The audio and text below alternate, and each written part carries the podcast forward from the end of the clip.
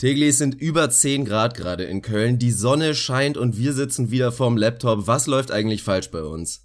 Also erstmal sind es bei mir in Hamburg nur drei oder vier Grad, das läuft falsch und ich glaube, wir werden einfach alt. Also man muss dann irgendwann auch mal, ja, sich ein bisschen zurücknehmen und einfach mal einen Tag auf dem Sofa verbringen. Aber wenn das Wetter besser wird, dann geht's wieder los. Und ich glaube, es wird die Tage echt ein bisschen wärmer hier. Das sind die guten Nachrichten. Also wirklich eine bessere Phase gibt's eigentlich nicht. Die Playoffs beginnen bald, der Winter ist bald vorbei. Ich habe gehört, es sollen am nächsten Wochenende in Teilen von Deutschland fast 20 Grad werden. Und was bedeutet das natürlich für alle Baller? Die Freiplatzsaison beginnt endlich wieder. Und wer dafür noch ein neues Paar Schuhe braucht, da kann ich nur auf den heutigen Sponsor unserer Episode aufmerksam machen. Auf www.sportspar.de findet ihr wirklich eine große Auswahl von extrem reduzierten Schuhen. Also es geht ab 40 Euro los.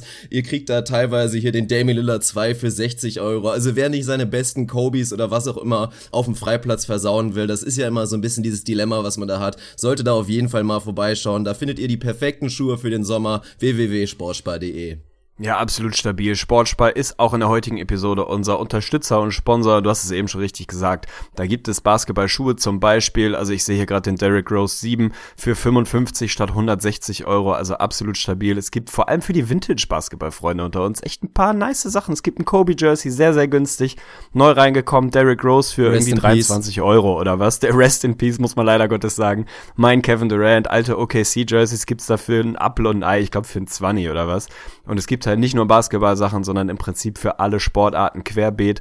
Sogenannte Restposten, also Artikel, die in der Regel aus der letzten Kollektion kommen, also aus dem letzten Sommer, aber original ungetragen, neu, unverpackt sind, ganz normale Qualitätsware. Nur eben nicht eine Woche alt, sondern ein halbes Jahr alt und dafür halt 50, 60, 70, teilweise 80, 90 Prozent günstiger als normal ist ein absolut stabiles Angebot. Also einfach mal reinschauen.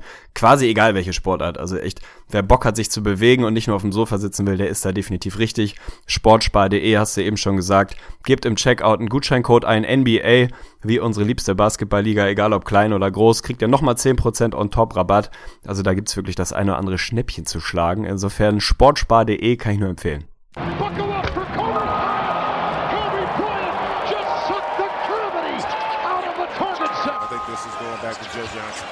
Seconds left. Double overtime. Nets looking for the win. Johnson a step back.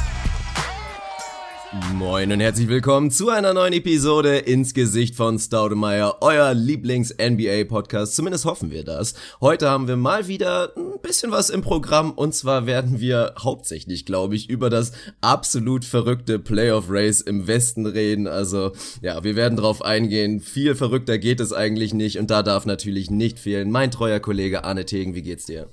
Ja, ich grüße dich mal lieber. Mir geht's weit ganz gut eigentlich. Hatte ein sehr turbulentes Wochenende, war viel unterwegs. Ein, zwei Geburtstage lagen an. Unter anderem der von meiner geliebten Freundin Franzi, die gestern zarte 30 Jahre alt geworden ist. Also da gab's ein bisschen was zu feiern. Schwiegervater hatte am Tag vorher Geburtstag, also gab's auch da eine Menge zu feiern. Insofern, ja, war ich viel unterwegs in der alten Heimat in der Nähe von Lüneburg. War sehr, sehr schön. Heute ist das Wetter in Hamburg, haben wir eben schon gesagt, echt ganz okay. So es ist nicht warm, aber es ist auch nicht mehr irgendwie eisige minus 14 Grad. Der Trend stimmt. NBA Playoffs stehen vor der Tür. Das Wetter wird besser. Die Western Conference ist spannend. Der Osten nicht so sehr, aber es ist einfach eine schöne Zeit gerade, finde ich, für alle, für alle Basketballfans. Ist das für mich immer so die Zeit, ey, es wird warm, man kann sich selber wieder bewegen. Eigentlich manchmal in der Liga so eine Phase, wo es so ein bisschen vor sich dahin plätschert. Irgendwie die, die Standings mehr oder weniger durch sind und die Teams das so ein bisschen ausfaden lassen. Im Gegenteil, es ist so unfassbar spannend, vor allem im Westen. 500 Storylines, fast alle Teams spielen vernünftigen Basketball. Besser geht's eigentlich nicht.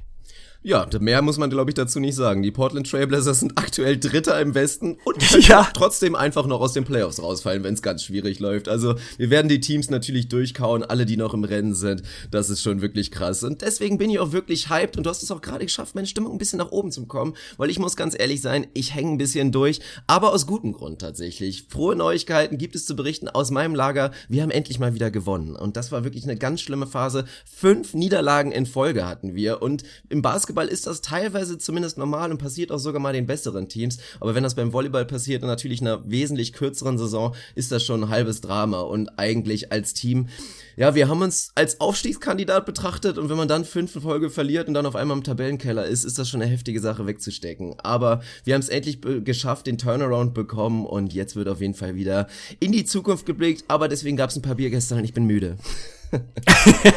es sei dir verziehen, wir haben Sonntagnachmittag, da darf man ruhig müde sein in unserem Alter. Also wir sind ja beide noch keine 30, bei mir ist bald soweit, bei dir dauert es ein halbes Jahr länger. Aber wir sind mitten in unserer Prime, da darf man auch am Samstag ruhig mal feiern. Vor allem, wenn man so einen Negativ-Swing beendet hat. Das ist ja einfach ein schönes Gefühl. Wenn man wirklich aus so einer Phase kam, wo einfach nichts lief, man so ein bisschen frustriert war, nicht mehr ganz wusste irgendwie, wie man ein Spiel gewinnt, wie sich das anfühlt. Und dann ist es endlich mal wieder so weit. Das ist, der fühlt sich ja besser an als ein, als ein normaler Win. Das ist wirklich so viel Erleichterung, Genugtuung, so positiv. Kann ich schon verstehen, dass du da irgendwie dir drei, zwei Hopfengetränke zuführen musstest. Ist in Ordnung. Also meinen Segen hast du. Ich freue mich, dass es dir trotzdem gut geht, dass ihr gewonnen habt, dass Fünkli wieder geliefert hat. Läuft doch alles. Ist, das Leben ist doch einfach schön, oder? Ja, ist eigentlich ganz schön. Ich bin ein kleines bisschen angekotzt, ehrlich gesagt, weil ich jetzt wieder vor ein paar Tagen eine sehr, sehr unschöne Mail bekommen habe. Und da muss ich nochmal ganz kurz ranten und will deine Meinung auch nochmal dazu hören. Also, natürlich wissen inzwischen alle, ich habe einen YouTube-Kanal gegründet im Namen unseres Podcasts ins Gesicht von Staudemeyer. Könnt ihr natürlich gerne nochmal vorbeischauen und mache da regelmäßig meine Videos, investiere da wirklich viel Arbeit. Und jetzt vor zwei Tagen kam mal wieder die frohe Kunde. Ein Video von mir wurde einfach komplett gesperrt. Da gibt es dann scheinbar irgendeinen Typen von äh, Broadband TV nennt sich die ganze Geschichte, der dann irgendwie manuell da ein bisschen NBA-Content sichtet, hat mein Video gesehen, in das so circa 14, 15 Stunden Arbeit reingeflossen sind und hat sich gedacht, nö, das sperre ich jetzt einfach mal komplett und das wirklich ohne Grund. Also ich kann es nie nachvollziehen und es kotzt mich wirklich massiv an, was das soll. Also der normale Weg, um das mal kurz zu erklären, ist, in Deutschland ist es leider eine absolute Katastrophe. Es gibt eben nicht, wie es in den USA so ist, das sogenannte Fair Use, dass man Content, also der mir natürlich nicht gehört, die NBA hat alle Rechte, beziehungsweise die Rechte werden von diesem Broadband TV ja, werden gemanagt und da ist es normalerweise so, dass man eigentlich, wenn man den Content natürlich ein bisschen transformiert, ein wenig erweitert, dass das okay ist, dass man das darf und dann darf man das sogar monetarisieren, dann kriegt man Geld dafür, wie das in den USA ist. In Deutschland ist es anders, da schnappt sich die NBA eigentlich dann normalerweise die Kohle, schaltet da Werbung rein, ist alles normal, aber was ich wirklich nicht nachvollziehen kann, in der wachsenden Community in Deutschland, die NBA-Content haben will, das merkt man, dass dann da so ein Video einfach komplett rausgenommen wird ohne Grund, ich verstehe es nicht. Ich kann es komplett verstehen. Ich kann deinen Rant verstehen, vor allem weil du eben, wie du schon gesagt hast, wahnsinnig viel Arbeit und Liebe und Wissen und sonst was in diese Videos gesteckt hast, die wahnsinnig gut ankommen, weil du hast ja völlig recht, einfach eine riesige Community in Deutschland besteht und bestätigt am wachsen ist und einfach Bock auf guten produzierten NBA-Content auf Deutsch hat, weil es da einfach sehr, sehr wenig gibt. Und dann kommt wirklich die, ja, die Verwaltungsfirma der NBA-Rechte in Deutschland an und sperrt ein Video. Das ist einfach, es ist so kurzsichtig, es ist dumm. Ich kann verstehen, dass man sagt, wir managen oder uns gehört das Material. Wir wollen nicht, dass jemand anderes damit Geld verdient, sondern klinken uns da ein, buchen selber Werbung und verdienen selber Geld. Ist auch schon schwierig, aber das kann ich irgendwo noch nachvollziehen. Aber das Video runternehmen, hallo, also es ist ja nicht so, als hättest du einfach ein Video von denen genommen, eins zu eins unter deinem Namen hochgeladen. Im Gegenteil. Du hast im Prinzip der NBA einen Gefallen getan oder tust es stetig, weil du den, den NBA-Markt in Deutschland irgendwie mit mitgestaltest und dafür sorgst, dass es guten Content gibt. Davon profitiert die NBA nicht nur unmittelbar, sondern direkt. So, nicht nur unmittelbar, sondern direkt ist auch eine gute Formulierung. Also nicht nur mittelbar, sondern unmittelbar und direkt. Und dann wird so ein Video gesperrt. Ich raff es einfach nicht. Also ich weiß nicht, was da im Hintergrund immer passiert. Inwieweit das irgendwelche automatisierten Vorgänge sind oder ob da wirklich jemand sitzt und sagt, oh, guck mal, gutes Video. Hey, das ist ja Material von uns. Das nehme ich runter. Also ob das wirklich so auf so einer persönlichen Ebene stattfindet oder irgendein Algorithmus da durchrattert, in jedem Fall ist das Ergebnis, dass so ein Video runterfliegt, ist für alle Beteiligten einfach nur dumm und niemand hat was davon, schon gar nicht die NBA, die dann irgendwie dieses Video runternimmt. Ja, ich kann einfach nur hoffen, dass sich die Rechtslage vielleicht da einfach nochmal ändern wird in den nächsten Jahren, dass da irgendwie was kommt und danach gezogen wird von Seite Deutschland. Ich mache mir ehrlich gesagt nicht viel Hoffnung und es ist einfach schade, weil das natürlich die Perspektive für diesen schönen YouTube-Kanal ja leider extrem limitiert. Muss ich mal schauen, ich bleib einfach dran, aber es ist natürlich extrem frustrierend. Das war der Downer des Tages und jetzt kommen wir zum Upper des Tages und ich würde sagen, wir springen einfach direkt rein in die NBA und in, wie gesagt, das wilde Resten, das wilde Rennen im Westen. Das hört sich doch eigentlich auch ganz schön an. Das wird wahrscheinlich auch der Episodentitel sein, stelle ich gerade mal fest. Und wir haben uns vorgenommen, einfach mal wirklich alle Teams, ich denke mal, wir machen das auch wirklich nach Standings, Platz drei bis zehn, eventuell sogar elf, die Los Angeles Lakers machen auch ein ganz Nein, nein, Sieben nein. und drei aus den letzten zehn. Lonzo ist mir scheißegal. und lädt komplett durch. Also mein Boy Lonzo, bin ich natürlich sehr froh, dass der jetzt auch nochmal nach der Verletzungspause mal wieder ein, zwei Statements sitzt. Also ich weiß nicht, ob du es letzte Nacht gesehen hast, wirklich wieder eine Hab überragende ich. Leistung von ihm. Mann, Mann, Mann, ey. Zum Glück waren wir auf dem Bandwagon von Anfang an an dran. Er wird zwar nicht der Rookie of the Year, wie wir es damals prognostiziert haben, aber trotzdem irgendwie eine schöne Saison, obwohl es so viele Probleme gab für Lonzo. Das freut mich, aber das war der Lakers-Part, die nehmen wir dann scheinbar nicht mit rein in das Playoff-Rennen. Und ist auch klar, nein, die sind zu weit hinten, aber ansonsten ist es halt wild. Portland Trailblazers mit 37 und 26 auf Platz 3 momentan und die Utah Jazz mit 33 und 30 auf Platz 10, also wirklich nur vier Spieler auseinander. Das ist wirklich komplett crazy. Und wir fangen einfach mal oben an, oder? Fangen wir mit den Portland Trailblazers an? Ja, finde ich, machen wir so. Ich habe mir auch vorgenommen, dass wir da so ein bisschen die Pros und Kontras ja, mit reinwerfen im Sinne von, was spricht dafür, dass Team X die Playoff erreicht, die Playoffs erreicht, was spricht für das gleiche Team dagegen, weil es einfach unfassbar eng ist, ganz ehrlich. Also natürlich, die Rockets und Warriors gehen durch, müssen wir nicht drüber reden. Und dann hast du wirklich von drei bis zehn da kann jeder rein, jeder raus. Da kann wirklich alles passieren. Die Blazers können noch rausfliegen, die Blazers können den Third Seed holen, was für mich absolut spektakulär wäre. Es kann wahnsinnig viel passieren, weil es unglaublich eng ist. Die Blazers mit 26 Niederlagen auf drei, die Clippers mit 28, also zwei mehr auf Platz neun.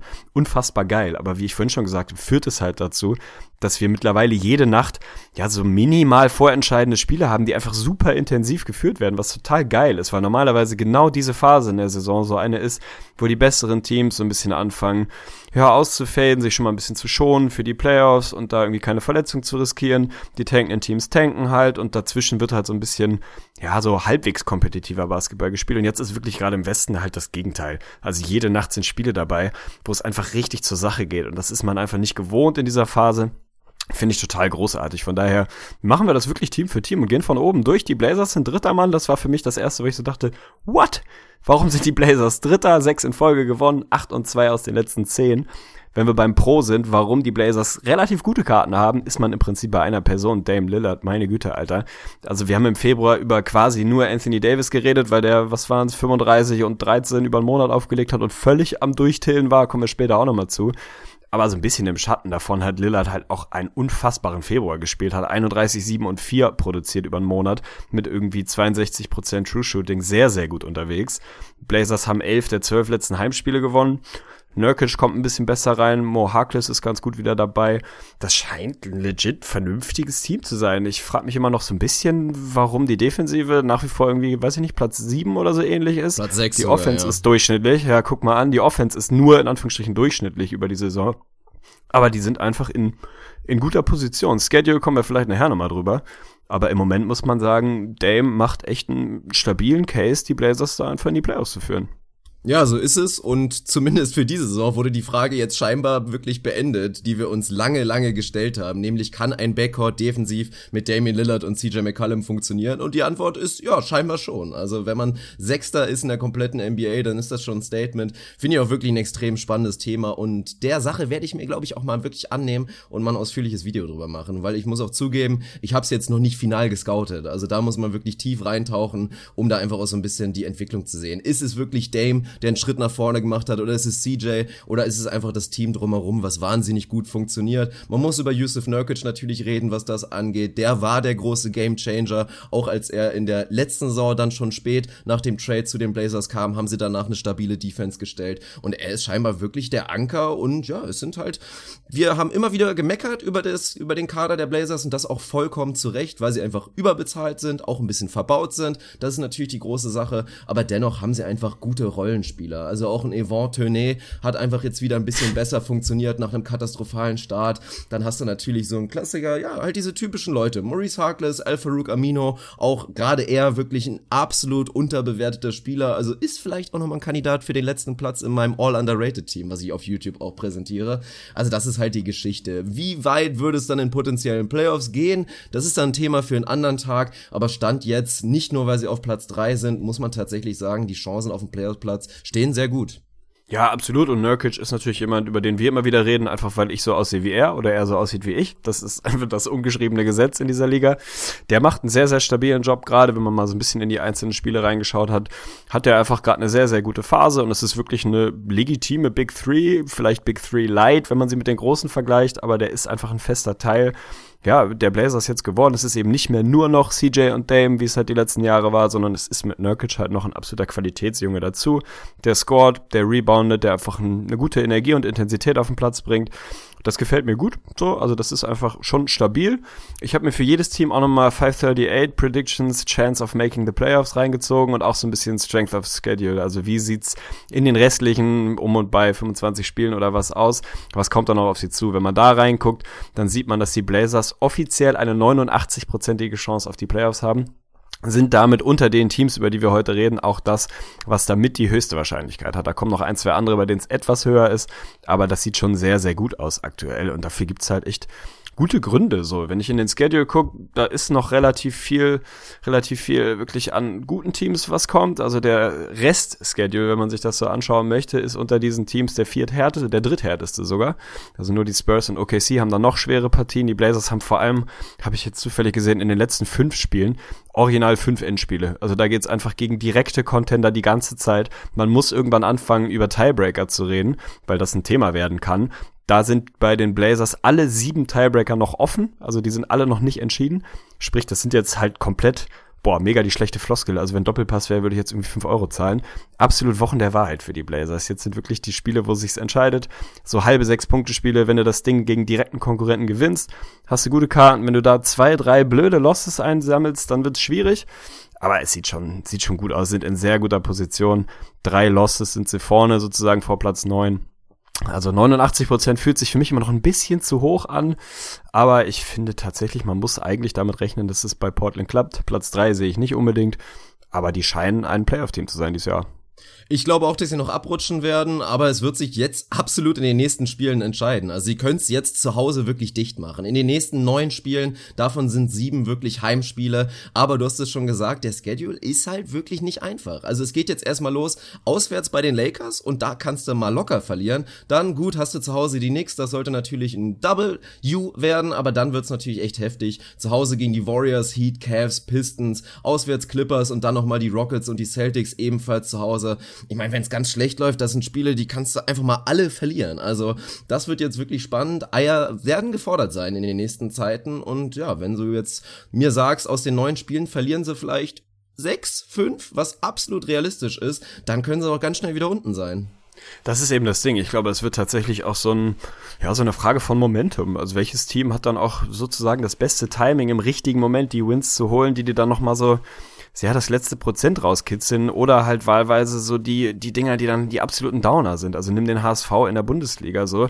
Sowas tut halt einfach richtig weh in so einer entscheidenden Phase, wenn du dann direkte Konkurrenten nicht schlägst. Und ähnlich wird's halt im Westen die ganze Zeit abgehen. Jetzt ist wie jede zweite Nacht ist ein Spiel, was man sich halt absolut angucken muss oder kann. Keine Ahnung, im Normalfall würde ich mir die Blazers gegen die Pelicans reinziehen. Auf gar keinen Fall. So gibt's für mich halt quasi keinen Grund, mir das anzugucken, außer halt irgendwie im Recap. Mittlerweile, wenn ich sagen, wenn ich Zeit hätte, ja sicher gucke ich mir das an. Und ich würde mir auch irgendwie alle anderen, die würde mir auch Nuggets, Nuggets Clippers angucken, weil es da einfach so brisant zur Sache geht. Finde ich einfach großartig. Blazers bringen halt die Form mit gerade aber die Winstreak dürfte nicht mehr ewig lange weitergehen. Also da wird es demnächst mal den Loss geben und dann ist halt die Frage, wie schnell schaffst du dann wieder ja zu vermeiden, in so eine Negativserie von drei, vier Spielen in Folge reinzurutschen. Weil ganz ehrlich, es kann halt reichen, dass du mal irgendwie drei aus vier, vier aus fünf verlierst, was halt bei einem schweren Schedule relativ fix mal passiert. Und dann bist du ja nicht mehr Dritter, dann bist du auf einmal Achter und noch ein halbes Spiel vorne.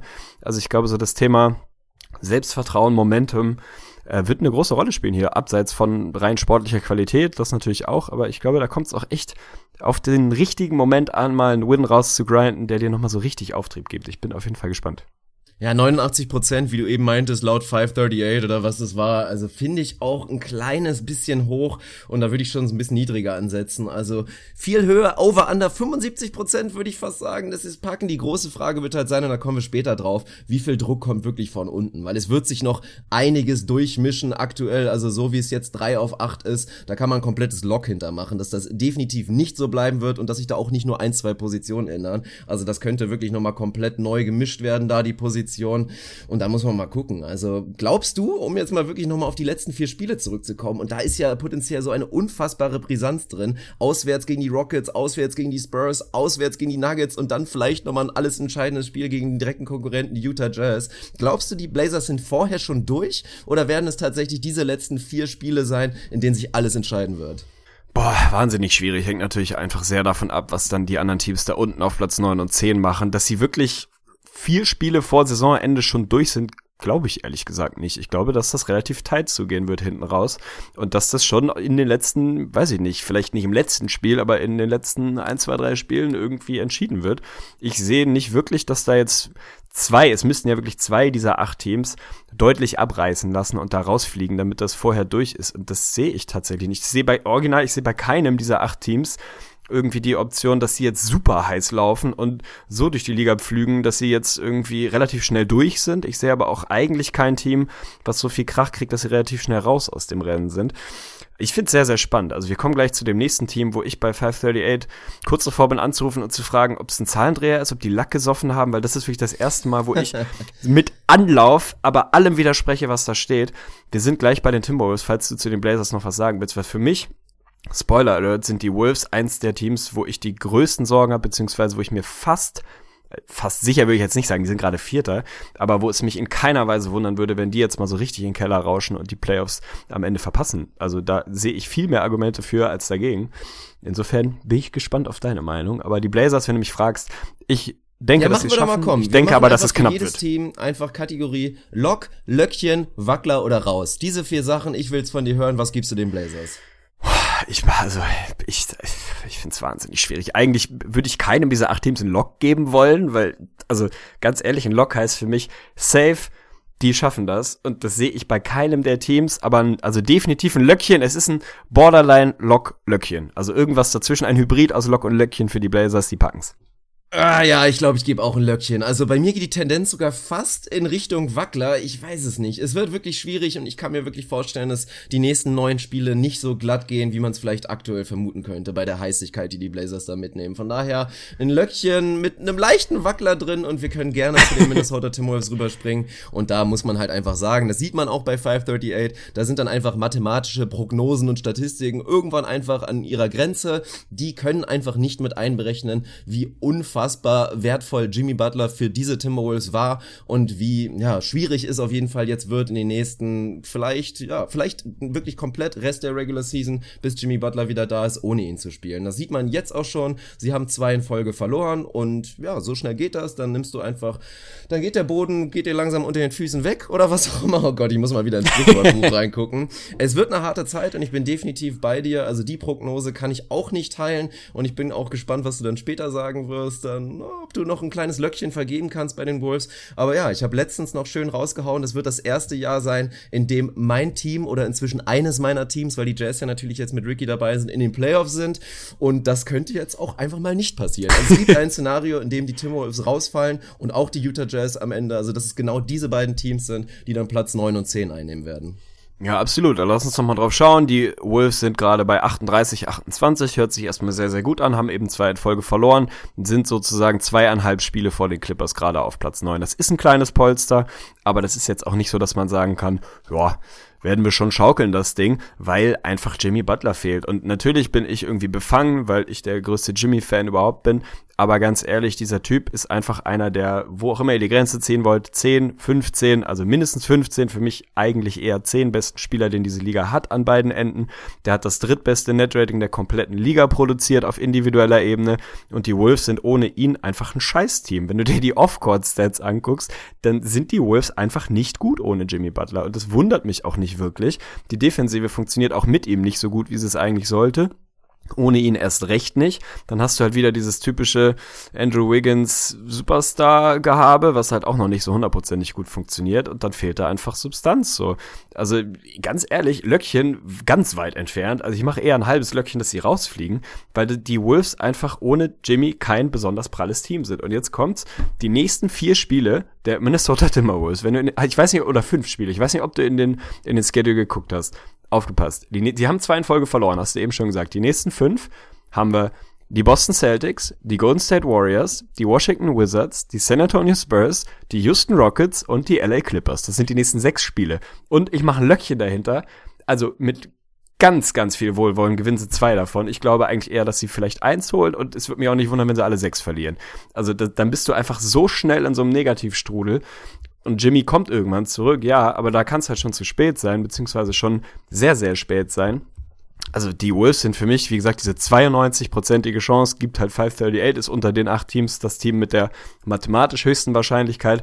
Finde ich völliger Quatsch. Die sind für mich vielleicht sogar eines der Teams, wo ich es am wahrscheinlichsten finde, dass sie rausrutschen. Ich will es gar nicht so negativ sehen.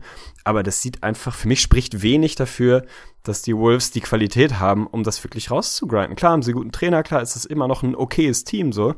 Aber ganz ehrlich, wenn ich mir angucke, wer von hinten drückt, boah, also mir fehlt ein bisschen die Fantasie zu glauben, dass die Wolves da irgendwie gut, gut reinmarschieren. Aber vielleicht bin ich da auch einfach zu zweckpessimistisch, ich weiß es nicht.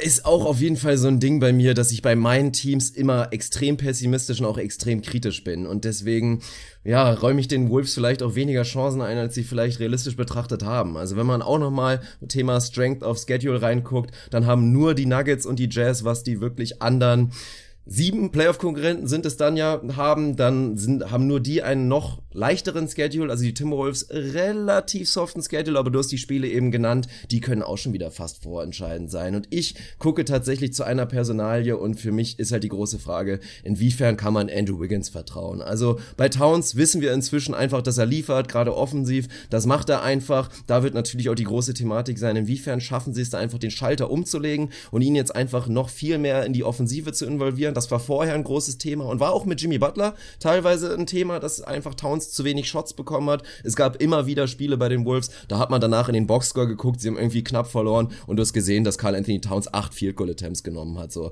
das kann einfach nicht sein. Dann kommt dann teilweise ein Jamal Crawford von der Bank rein und nimmt da wieder zweistellig, brickt da rum. Das kann nicht passieren. Wenn sie das jetzt schaffen, dann kann das eventuell sein und ich finde es auch interessant. Du hast natürlich auch ein Offstats erwähnt.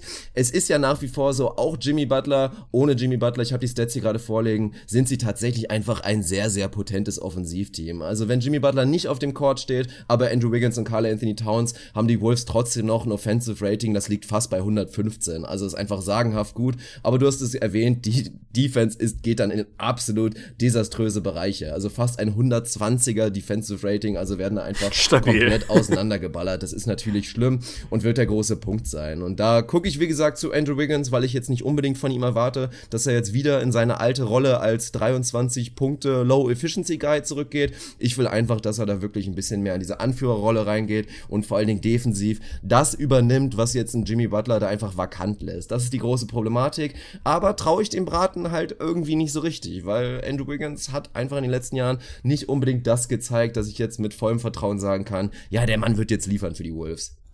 Ja, ich kann das schon verstehen. Also bei den Wolves, wie gesagt, vielleicht bin ich ein bisschen auch zu negativ befangen.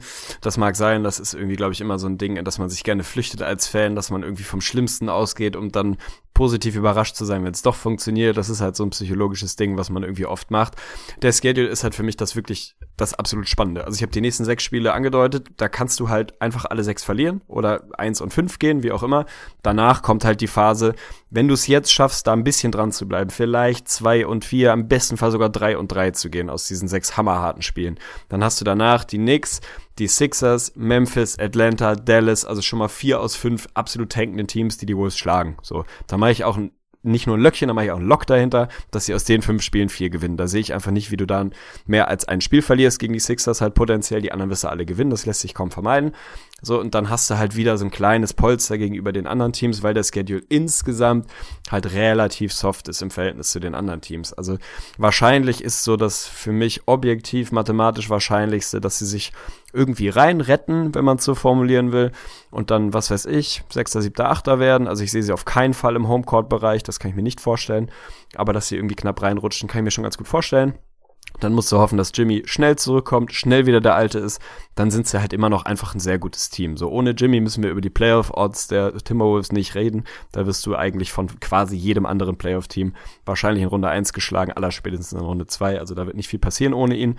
Wenn er dann wieder dabei ist, sieht es vielleicht ein bisschen anders aus. Aber je länger ich drüber nachdenke, weil dieser nach den, nach den kommenden sechs Spielen der Stretch echt relativ simpel ist, kann ich mir vorstellen, dass sie es da packen. Sie haben, glaube ich, noch neun Heimspiele neun Auswärtsspiele. Zu Hause sind sie ganz gut, auswärts nicht so. Schauen wir mal. Also vielleicht, wahrscheinlich retten sie sich am Ende rein. Ich habe mich eigentlich selber überzeugt. Also ich mache ein minimales Löckchen dahinter, dass die Wolves sich rein retten, aber nicht irgendwie mit mit Pauken, Pauken und Trompeten, mit Fahnen und Trompeten, mit wehenden Fahnen. Ich habe keine Ahnung. Also ich glaube, sie werden sich reinretten, aber man wird da nicht sagen, boah, die Timberwolves habe ich richtig Bock, die werden in den Playoffs richtig gut sein, sondern sie werden sich so ein bisschen mit Hängen und Würgen da reinretten. Ja, aber selbst das wäre ja halt unglaublich bitter. Das ist ja der große Punkt. Ich meine, die Wolves waren lange auf Kurs, sich den Homecourt-Platz zu sichern und das auch phasenweise wirklich verdient. Und wenn du jetzt so abrutscht, wie wir es jetzt momentan sehen, also auch ich sehe sie realistisch betrachtet irgendwo auf Platz 6 bis 8 einlaufen, dann reden wir potenziell von einem Erstrunden-Matchup gegen vielleicht die Warriors in der ersten Runde und das wäre natürlich nach eigentlich dieser schönen Story der Regular Season ein Riesenproblem. Aber auch noch mal ganz kurz und da will ich auch noch mal, ja, jetzt noch mal für ein, zwei Minuten GM, Coach, Coach Tom Thibodeau ein bisschen kritisieren. Das ist halt die große Problematik und auch der Riesenunterschied, warum ich die Timberwolves noch nicht als Top-Team sehe, im großen Unterschied zu den Spurs oder jetzt auch, sagen wir mal, die Raptors, Teams, die wirklich sagen können, okay, Plug and Play. Wir haben einfach eine Mentalität hier etabliert und einfach auch einen Spielstil etabliert und wir haben einfach einen Kader, der tief ist und Leute, die reinrutschen können und eine größere Rolle übernehmen können. Das ist bei den Wolves natürlich das komplette Gegenteil und so kann es einfach nicht kompensiert werden. Auf einmal wird die Rotation noch kleiner und dann sagt ein Tom Thibodeau auf einmal, okay, Junge, jetzt kriegst du hier zehn Minuten mehr und musst auf einmal liefern, was die komplette Saison vorher nicht vorhanden war. Also da ist natürlich der große Punkt, was vorher hätte besser laufen können, wenn Thibodeau da einfach, ja, ein bisschen andere Rotation etabliert hätte und schon vorher seinen Leuten ein bisschen mehr vertraut hätte. So könnte das wirklich schwierig werden und ja, könnte dazu führen, dass sie tatsächlich rausfallen. Und ich habe auch ein wenig schlechtes Gefühl. Also für mich sind sie wirklich Kategorie Wackelkandidat. Ja, wäre, wäre Fahrradkette, ne? Also Wackelkandidat für mich, also auch da wieder auf der Kante, Wackelkandidat zum Löckchen. Für mich Tendenz etwas mehr Löckchen als Wackelkandidat, weil eben diese paar Tankteams dazwischen sind, die wirklich so hart tanken, dass das halt unverlierbare Spiele sind. Also das, du kannst aktuell nicht gegen Memphis oder die Hawks verlieren eigentlich. Also wenn du fünf Menschen auf dem Platz hast, und die Mavs versuchen es ja manchmal auch nur mit vier, so, aber wenn du fünf Leute auf der Platte hast, dann kannst du eigentlich ein Spiel gegen die nicht verlieren, so. Das heißt, da hast du eigentlich mehr oder weniger vier Freilose. Und wenn man jetzt mal wieder den äh, Nachwuchsmathematiker in uns rausholt, die Wolves stehen gerade bei 38 Wins. Was rechnen wir denn, wie viel man wirklich für Platz 8 irgendwie braucht? Braucht man 45? Ja, hätte ich jetzt auch vielleicht. Gesagt. Ich glaube tatsächlich, also das kann dass du 45 brauchst. So, dann bist du bei sieben Wins angekommen, die die Wolves holen müssen. Und du hast halt allein in diesem einen Stretch vier absolut sichere Wins. Da musst du halt noch drei aus, keine Ahnung, zehn Spielen irgendwie rausgrinden oder zwölf. Das werden die schon hinkriegen. Also, je länger ich drüber nachdenke, ich mache ein Löckchen. Pass auf. Ich habe mich ja überzeugt. Ja, ich gut. mache, du machst einen Wackler, ich mache ein Löckchen. Ja, wart mal ab. Also gerade auch Thema Memphis Grizzlies noch zwei Spiele. Das könnte wirklich so ein Ding sein. So ein klassisches Fuck you Marcus Holt Spiel, der eh keinen Bock hat geil. auf Tanking und der den Grizzlies nochmal ja, so ein bisschen einfach auch ins Gesicht geben will. Nö, habe ich keinen Bock drauf. Ich will jetzt einfach zeigen, was ich kann. Scored irgendwie 40 Punkte, nagelt alles rein und dann verlieren die Wolves mal ganz schnell so ein Spiel. Also wird hoffentlich nicht passieren und ja, muss man mal gucken. Aber es ist eine schwierige Phase, extrem frustrierend. Extrem frustrierend auch für Jimmy Butler. Dem ist langweilig, der ist natürlich extrem sauer und und lässt sich dann auch noch hinreißen, bei Twitter irgendwelche komplett sinnfreien Kommentare da hinzulegen. Müssen wir, glaube ich, leider kurz ansprechen, weil es mit Sicherheit die Community so ein bisschen interessiert. Also sag du doch mal direkt, wie hast du denn Jimmy Butlers Twitter, was soll man dazu sagen? Rant? Nee, kann man eigentlich nicht sagen, wie er diese Szene kommentiert hat, als Jeff Teague da einfach komplett unnötige Aktion, da, pff, ja, mein Ricky Rubio da so ein bisschen wegrempelt, frustfaul, wurde natürlich vollkommen zurecht ejected, geht meiner Meinung nach eine potenzielle Verletzung von einem Rubio ein, also ganz, also nicht vertretbarer Move, haben schon viele andere gemacht, hat auch ein Janis Antetokounmpo sich zum Beispiel mal in den Playoffs hinreißen lassen, ist vielen Leuten schon mal passiert, aber dass ein Jimmy Butler dann da bei Twitter dann auch noch, keine Ahnung, da diese Post gemacht hat, fand ich natürlich nicht gut, deine kurze Chance, das vielleicht so ein bisschen in den Kontext zu setzen oder ein minimal zu verteidigen. Also ich habe nicht alle dieser Posts en Detail gelesen, weil ich einfach diese ganze Social Media NBA Welt mehr oder weniger ausblende, weil ich wahrscheinlich auch einfach nicht die Zeit habe und meine kostbare NBA Zeit dann lieber fürs rein sportliche investiere als für das, was auf Reddit und Instagram so abgeht. Ich finde, es ist so ein typisches, ich verteidige meinen Teammate, Klammer auf und schießt, schießt dabei ein bisschen übers Ziel hinaus Ding gewesen. Also, dass er dann sich an die Seite von Jeff Teague stellt, ist das, was alle NBA-Fans wollen, das, was sie lieben, dass du deine Teammates verteidigst, dass wenn es da irgendwie ja, eine Auseinandersetzung droht zu geben, dass du an der Seite deiner Teammates stehst und all dieses Pathetische, was die Amis gerade insbesondere halt so total geil finden, so guck mal, boah, was für ein Teammate, alter, bester Teammate, der würde sich für mich auch schlagen und also diese ganze Aktion, dass er sich da sozusagen auf Seiten von Jeff Teague sieht, weil der nun mal sein aktueller Teammate ist, das finde ich irgendwie völlig in Ordnung. So muss man das dann so zu, zu Lasten von Ricky machen und da noch so, ja, nochmal so Feuer reingeben. Nö, muss man nicht, hätte man charmanter lösen können. Und irgendwie I got your back Richtung Jeff Teague auch hinkriegen, ohne dass man da noch irgendwie unnötig weiter eskaliert. Keine Ahnung. Ich glaube, der Typ ist einfach gerade frustriert wegen seiner scheiß Verletzung und hat dann im Zweifel auch gerade nichts Besseres zu tun, als sich auf Instagram oder Twitter, wo auch immer es war, auszutoben. Hat ein Geschmäckle, ich fand es jetzt nicht, nicht weltbewegend und nicht total dramatisch. Kann aber verstehen, dass du als Rubio-Fan da ein bisschen, bisschen angesäuert bist, das sei dir gegönnt. Für mich ist Jimmy halt Jimmy und kann machen, was er will, mit äh, wenigen Ausnahmen. Und das war für mich noch im Rahmen, ein bisschen übers Ziel hinaus vielleicht, aber mein Gott. Ja, werden wir wahrscheinlich auch in der Woche nicht mehr drüber reden, aber war für mich einfach so Kategorie unnötig und einfach unnötig, auch ein kleines ja. bisschen dumm. Also erstmal das Timing, gerade in einer Phase, wo sich irgendwie die NBA zusammentut und so viele Stars irgendwie sich gegen Sasa Pachulia aussprechen und alle meinen ja hier, der Typ ist dirty und sowas darf es nicht passieren und da muss was gegen gemacht werden, kannst du meiner Meinung nach nicht nach so einer auch ebenfalls komplett unnötigen und einfach Scheißaktion von Jeff Teague dann irgendwie bei Twitter raushauen, dass du das gut fandest im Prinzip. Also das geht einfach nicht und dann war es auch in dem Sinne dumm, weil das kriegt man dann tatsächlich mit auf Reddit oder in diversen Foren oder auch bei Twitter, dass er sich damit einfach Sympathien gekostet hat. Ricky ist, obwohl er letztendlich nichts gerissen hat bei den Wolves, das muss man ja einfach mal so hart sagen, eine Legende. Der ist eine Timberwolves-Legende, der wird immer noch geliebt. Es gibt so viele Fans und mein Over-Under liegt da fast bei 50% eher drüber, die ihn nach wie vor lieber haben würden als Jeff Teague und da sich wirklich gerade gegen ihn zu stellen, ist halt einfach nicht clever, weil du dir da bei deinen eigenen Fans einfach Sympathien kostest. Ja, am Ende war es mit Sicherheit nicht seine Sternstunde und nicht besonders clever, aber wie du schon richtig sagst, also wir werden in einer Woche mit Sicherheit nicht mehr darüber reden, sondern darüber, wie das Playoff Race weiterhin aussieht. Von daher von meiner Seite abgehakt. Also es gibt da nicht, das wurde in unserer Facebook-Gruppe ja auch schon natürlich naturgemäß ange, angedeutet beziehungsweise hinterfragt, ob das jetzt in unserer beider Beziehung ein Riss ist und ob das totales Feuer gibt. Nein, ist es selbstverständlich nicht, auch wenn mein Jimmy sich da nicht, nicht herausragend gut verhalten hat. Da bin ich schon äh, ehrlich genug, dass ich das einsehen kann und eingestehen kann hätte er sich mal besser, besser erspart oder sich verkniffen. Am Ende ist es so, mein Gott, Leben geht weiter. Ja gut, Leppe dann geht weiter, sagt man bei euch, glaube ich, ne? Ich habe einen Wackler verteilt für die Wolves, du gibst ihnen ein Löckchen. Finde ich gut, dass wir uns da auch minimal uneinig sind. Und wir springen weiter zu den, mein Laptop spinnt gerade, natürlich Pelicans. Pelicans. Und da müssen wir, glaube ich, nicht lange um den heißen Brei herumreden. Es ist einfach Anthony Davis. Sie haben sieben in Folge gewonnen. Und dass man das wirklich behaupten kann, dass nach der DeMarcus Cousins Verletzung die Pelicans nochmal sieben Spiele in Folge gewinnen würden, das hätte wahrscheinlich niemand vermutet. Der Typ rastet einfach komplett aus. Du hast schon erwähnt, was er für einen unfassbaren Februar ges gespielt hat, fand ich auch einfach ganz geil, das Timing. Also so, als diese Phase gerade losging, diese Winning Streak und das wirklich, ja, Anthony Davis so ausgerastet ist, hat unmittelbar davor Skip Bayless, glaube ich, rausgehauen, dass Anthony Davis aktuell der überbewerteste Star der Liga ist. Also einfach mal wieder ein absolutes Hammer-Timing. Die Frage ist, ist das aufrechtzuerhalten, was da jetzt gerade passiert. Und da muss man natürlich auf den Schedule gucken und schon sagen, von den sieben Siegen waren drei Overtime-Siege, also haben sie wirklich richtig rausgegrindet und es waren jetzt auch nicht die allerschwersten Gegner der NBA. Und da musste schon viel richtig laufen und du brauchst es viel Glück und unfassbare Deadlines, um diese nicht unbedingt allzu starken Gegner zu schlagen. Und deswegen mache ich mir tatsächlich ein bisschen Sorgen und könnte mir vorstellen, dass die Pelicans so ein bisschen wieder an den Boden der Tatsachen zurückkommen und sobald AD vielleicht auch einfach mal nicht mehr ganz dieses unfassbare Alien-Niveau spielt, dass dann einfach, ja, die, die Niederlagen kommen werden und dann könnte es auch nochmal richtig eng werden für die Pelicans.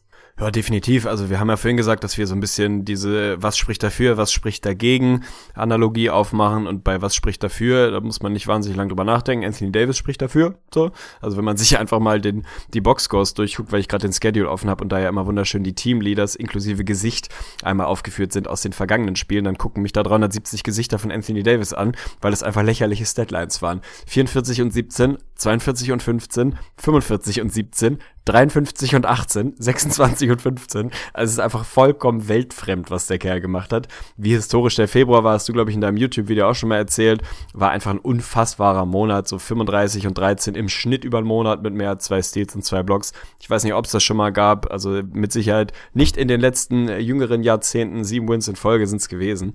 Aber natürlich ist das nicht aufrechtzuerhalten. Und die Frage ist halt, wie groß ist das Polster jetzt gerade? Es sind halt nur zwei Spiele. Wie wahrscheinlich ist es, dass die Teams dahinter da nicht den großen Druck machen und dass sie sich irgendwie da rein retten können? Und das ist halt die große Frage beim Thema, was spricht dagegen? Der Schedule, es wird hier angegeben, irgendwie relativ mediocre, würde man sagen, also mittelmäßig im Vergleich zu den restlichen Teams hier. Das ist irgendwie so im Rahmen, weder besonders leicht noch besonders schwer.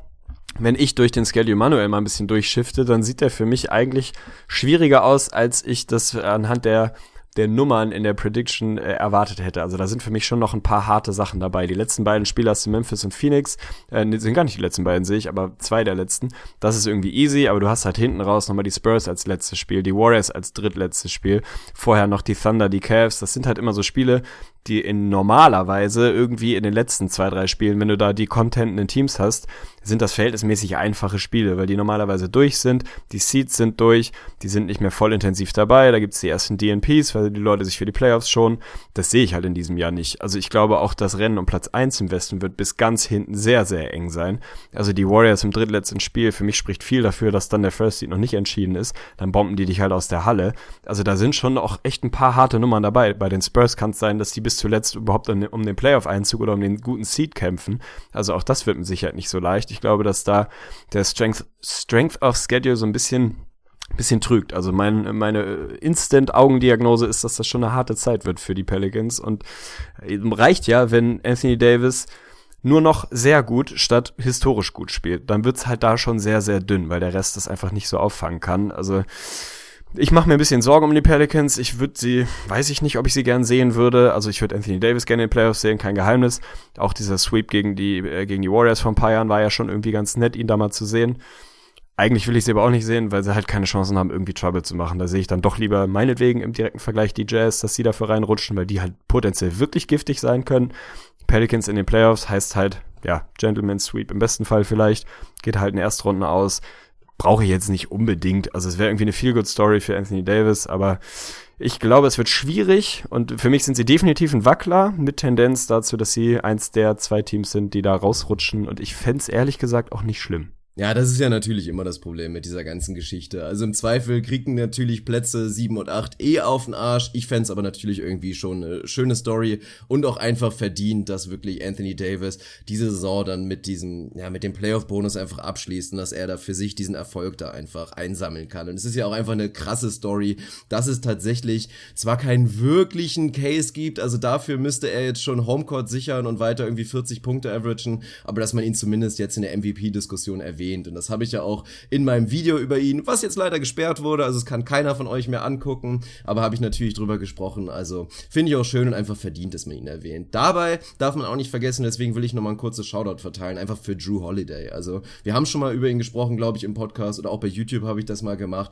Der Mann spielt eine absolut unterschätzte Saison und deswegen auch immer nur zu sagen, hey, es gab nur Cousins und Davis, ist einfach schlichtweg falsch. Also ist er nach wie vor überbezahlt mit seinem Vertrag? Ja, aber er liefert definitiv definitiv. Und auch während der Winning Streak jetzt wieder in den letzten sieben Spielen 25 Punkte, fast 8 Assists, 5 Rebounds, trifft über 50 Prozent seiner Würfe. Also wirklich absoluter Wahnsinn. Und auch Rondo nimmt, übernimmt wirklich Verantwortung. Also dafür ist er einfach gut. Sind sie ein Team, was jetzt in den Playoffs für Furore sorgen kann? Nee, aber ja, will ich dann vielleicht im Zweifel lieber Anthony Davis da ein bisschen biesten sehen, als jetzt irgendwie die neuen Clippers? Ja, würde ich wahrscheinlich schon sagen. Wird eng. Ich weiß nicht, ob du deinen, hast du deinen, deinen statischen verteilt? Hast du ihnen Löckchen gegeben oder sind sie Wackler für dich? Sie sind definitiv Wackler für mich. Also vom Löckchen sind sie auch weit entfernt. Also ich habe Zweifel, dass es am Ende reicht. Ich, also für mich sind sie ein ganz klarer Wackler im Sinne von nicht schlechter als Wackler, aber es würde mich nicht besonders überraschen, wenn es für die Pelicans am Ende nicht reicht. Also für mich ein Wackler.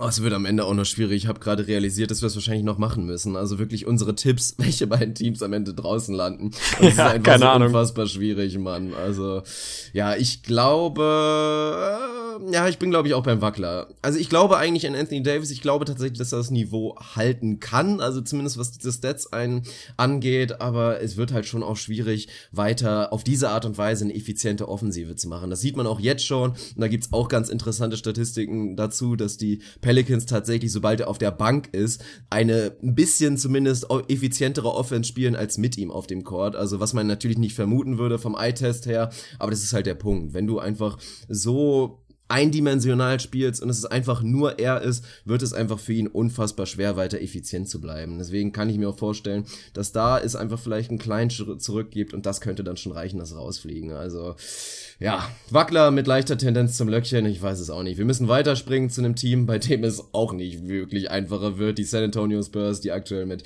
36 Siegen und 27 Niederlagen auf Platz 6 sind, aber definitiv das kälteste Team sind von allen. Also im Gegensatz zu allen anderen Teams, bis auf die Wolves, die haben auch in den letzten zehn negativen, negative Bilanz mit 4 und 6, aber den Spurs sieht's noch schlimmer aus. 2 und 8 aus den letzten zehn und es gibt nicht nur wegen der ganzen Kawhi Leonard-Thematik, glaube ich, mehr als gut einen Grund, wirklich sich Sorgen zu machen.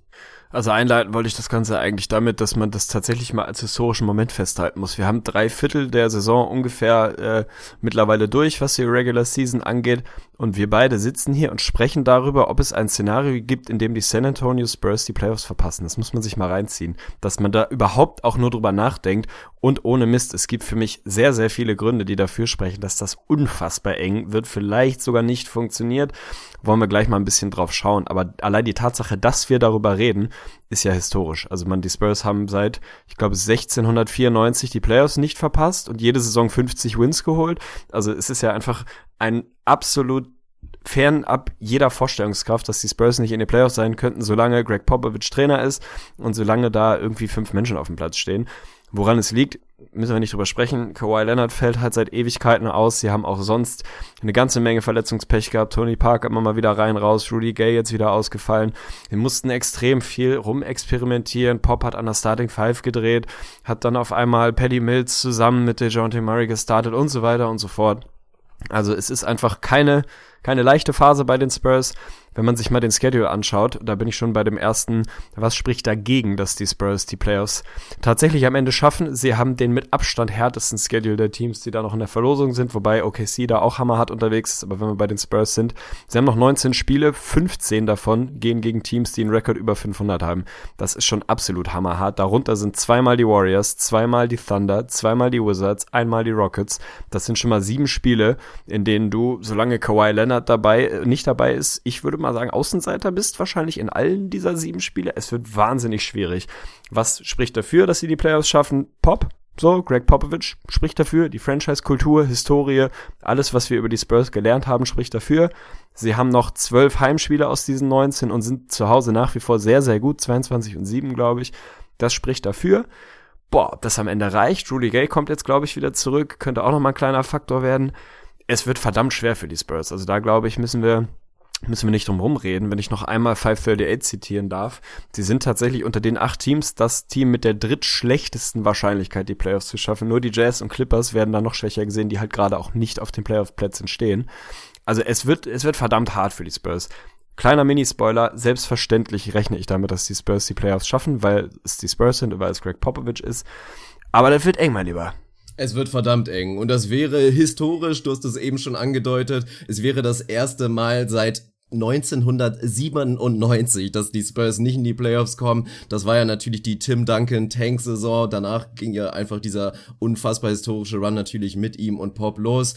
Und ja, ich sag dir ganz ehrlich, ich habe ein schlechtes Gefühl. Also ich bin fast geneigt zu sagen, also Wackler definitiv und mit Tendenz zu raus wirklich. Weil ich einfach mir das auch so ein bisschen vorstellen könnte, dass es fast schon eine bewusste Entscheidung ist. Also ich kann mir vorstellen, dass hinter den Kulissen einfach sich jetzt dafür entschieden wird, bei Kawhi Leonard absolut gar nicht zu riskieren, dass er nicht zurückkommen wird und dann müssen die Popovic, äh, dann müssen die Popovic, dann müssen die Spurs auch einfach mal in den Spiegel gucken und natürlich zu Recht zugeben und das haben sie auch schon gemacht. Also ich meine, Manu Ginobili hat sich auch einfach auch ganz normal schon geäußert und hat niemand drüber geredet, weil es einfach die Wahrheit ist. Hat gesagt so, hey, ja, wir tun, was wir können so, wir spielen im Prinzip auch keine schlechte Saison, aber uns fehlt einfach das Talent und da kann man nicht drum herum reden. Und das ist die komplette Wahrheit. Das wissen alle bei den Spurs, das weiß, das weiß Greg Popovich, das wissen alle Spieler und deswegen machen sie sich auch absolut keine Hoffnung, in den Playoffs was zu reißen, weil die nächste Wahrheit ist einfach auch, selbst wenn Kawhi Leonard zurückkommt, wird er in den Playoffs jetzt nicht der Alte sein. Er wird einfach nicht dann dieser MVP-Kandidat Kawhi Leonard sein. Er wird locker ein, zwei, ein, zwei Klassen schlechter spielen als vorher. Und auch das wird nicht reichen. Und warum dann nicht, ohne Scheiß, diese Chance vielleicht auch sogar nutzen und so einen kleinen Mini-Soft-Tank, den natürlich niemand wirklich merken wird, einfach ja, nehmen und dann sich irgendwie in die Lottery reinsneaken. Und dann würden die Spurs wahrscheinlich dann an 13 ihre nächsten Super Superstar picken und dann gehen sie frisch und mit mehr Talenten die kommende Saison. Also es hört sich einfach irgendwie ziemlich rund an und von daher kann ich mir vorstellen, dass das ein sehr, sehr realistisches Szenario ist. Es könnte ein Blessing in the skies werden, um mich selbst mal wieder zu zitieren. Was ich schön fand, dein Freudscher, also vielleicht benennen wir die Spurs einfach in San Antonio Popovich um, finde, hätte es ja, verdient. Also der Mann musste eh ein Denkmal bauen.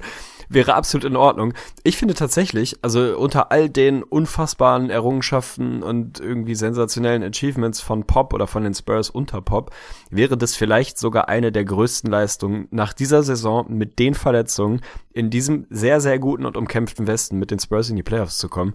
Das wäre einfach mal wieder einfach nur ein Zeichen davon, wie unfassbar gut dieser Kerl ist. Die stellen immer noch, ich glaube, die zweitbeste oder drittbeste Defense über die Saison, die zweitbeste ist es noch, knapp hinter den Celtics, also nach wie vor eine elitäre Defense. Und das, wenn dir ein Depoy-Kaliber-Spieler das komplette Jahr fehlt und du auch sonst nur mit den Rotations bauen musst, also das ist eine riesen, die sind fast zehn Spiele über 500 und spielen quasi die komplette Saison ohne einen der besten Spieler auf dem Planeten und haben einfach kaum Talent, weil wahnsinnig viele Leute verletzt sind und da einfach nicht mehr viel Substanz ist aktuell. Also Riesenleistung, dass sie da überhaupt in so guter Position sind. Ob die Spurs wirklich so den Mini-Tank anwerfen, hängt vielleicht auch ein bisschen von den nächsten paar Spielen ab. Also wenn man da mal reinguckt, du hast jetzt Memphis als nächstes Spiel, das wirst du zu Hause gewinnen, geht eigentlich nicht anders. Und dann hast du drei wirklich giftige Auswärtsspiele mit Golden State, Oklahoma und Houston nacheinander, alles auswärts. Kannst du locker mal alle drei verlieren und je nachdem, wie dann die Teams von hinten drücken, wenn du dann das Gefühl hast, ey, wir sind echt nicht in guter Position, bei Kawhi sind wir völlig zurecht so vorsichtig, wie es irgendwie geht am Ende werden wir im besten Fall irgendwie Seven Seed oder Eight Seed, mit anderen Worten, spielen gegen Houston oder die Warriors und fliegen da sowieso raus.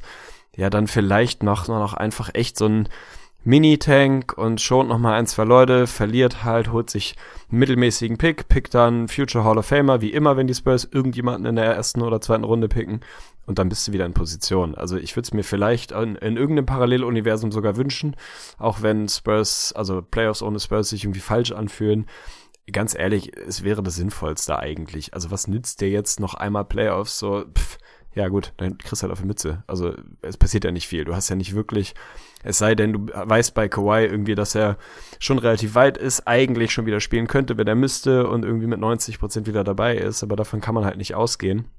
Dann hast du sowieso nichts zu melden in den Playoffs. Also warum dann nicht sagen, dann nehmen wir nochmal einen Pick mit. Ich könnte es nachvollziehen.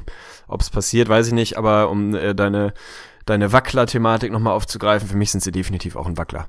Ja, ich, also ich habe inzwischen es tatsächlich, gehe ich so weit und sage, in meinem, in meinem Buch sind sie raus. Also für mich sind die Spurs, wenn wir später drüber reden werden, sind sie der erste Kandidat, die es nicht schaffen werden. Was krass ist, aber ich finde es, wie gesagt, einfach passend. Ich finde es auch richtig. Und dann gehen die Spurs 2018 dann im Sommer dann, ja, mit viel Arbeit, gehen sie dann die neue Saison, haben dann einfach potenziell, dann wäre das einfach auch nochmal ein Trade-Chip, mit dem du einen sehr interessanten Move machen könntest. Und wenn dann LeBron James im Sommer unterschreibt, dann wird eh alles wieder gut bei den Spurs. Also ich bin, bin einfach sehr gespannt.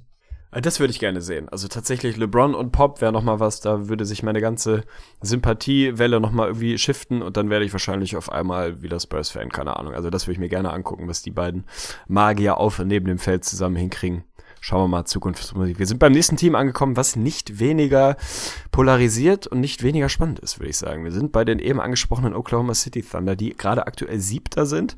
Zwei Spiele Vorsprung auf Platz neun, sechs und vier aus den letzten zehn. Also jetzt weder irgendwie besonders gut noch besonders schlecht unterwegs sind, irgendwie so um und bei 500 rum, rum unterwegs sind. Bei denen es kriselt, finde ich, kann man sagen. Wenn ich mir angucke, was im Februar so ging. Carmelo Anthony hat satte 36 Prozent geschossen im Februar, hat 13 Punkte beigesteuert, war eher ein negativer Faktor als ein positiver. Also da läuft es nicht so richtig gut. Seit Andrew Roberson raus ist, muss ich mich auch mal selber ein bisschen kritisieren, korrigieren. Ich habe gedacht, dass die Defensive schlechter wird, ja, aber dass sie es schaffen, das vernünftig zu kaschieren bzw. aufzufangen und da immer noch eine eine gute, nicht mehr elitäre, aber eine gute Defense hinstellen, ist es genau das Gegenteil passiert. Seit Roberson raus ist, ist die Defense der OKC ein absoluter Scherbenhaufen. Defensive Rating 108,3 ist genau das, was sie tatsächlich auch vorher in den Wochen und Monaten, als er noch fit war, aber nicht gespielt hat, produziert haben. Also das scheint so einigermaßen legit zu sein. Da sieht's einfach gar nicht gut aus, da funktioniert gar nichts anderes Gegenargument im Sinne von, warum schaffen die, die Oklahoma City Thunder tatsächlich die Playoffs nicht? Der Schedule. Ich habe eben drüber gesprochen. Der der Spurs ist hammerhart, der der OKC ist genauso hart. Also das ist im Prinzip dasselbe in Grün. Die hatten bisher in der Saison beide einen relativ leichten Schedule und jetzt wird's hinten raus knüppeldick. Also da wird's auf jeden Fall hart. Mir fehlt trotzdem noch die Fantasie, dass sie wirklich die Playoffs verpassen, weil sie dafür einfach viel zu viel Talent haben. Also du hast halt Westbrook und Paul George so und Westbrook hat ein erheblich schlechteres Roster in die Playoffs geführt. Eigentlich muss das lang. Insofern sind sie für mich tatsächlich auch Mini-Spoiler schon ein Löckchen eigentlich, obwohl der, der Schedule hart wird. Aber um die Frage, warum schaffen die OKC die Playoffs aufzugreifen, Ey, zu viel Talent. Einfach, auch wenn da vieles kriselt und vieles nicht so läuft, wie man das zu dem Zeitpunkt der Saison erwartet hätte, die sind nach wie vor einfach mit zu vielen guten Jungs, insbesondere eben Westbrook und Paul George unterwegs. Das, da bist du einfach qualitativ so viel besser als die anderen Teams, die da noch im Nacken sind. Für mich ist es ein Löckchen. Ich glaube, die OKC packen's. Trotzdem ist es im Moment keine leichte Phase. Ich kann es mir auch einfach nicht vorstellen. Also ich sehe es nicht kommen, wie wirklich Westbrook das zulässt, so klischeehaft, wie sich das anhört.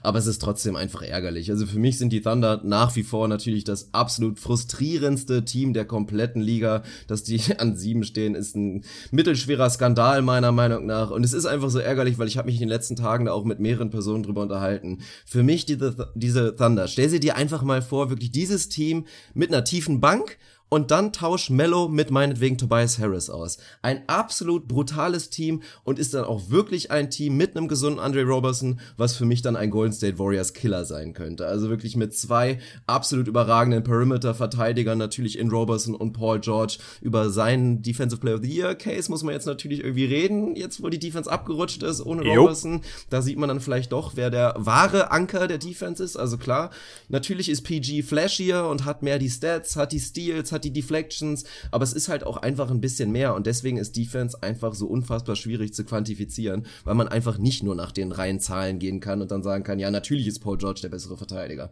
Naja, habe ich jetzt ein bisschen ausgeholt, aber das ist für mich dieser Punkt. Also ich stelle mir dieses Team einfach so wahnsinnig geil vor und wahrscheinlich, je nachdem, wie das Ganze jetzt ausgeht, irgendwie mit einem enttäuschenden Platz sieben, wenn sie jetzt sagen wir mal so bleiben und in der ersten Runde dann irgendwie gegen die Rockets oder die Warriors ausscheiden, dann ist das mal wieder so ein What-If-Team, weil sollte sollte das passieren, dann werden sie auseinanderbrechen, dann stehen die Chancen extrem schwierig, Paul George zu halten.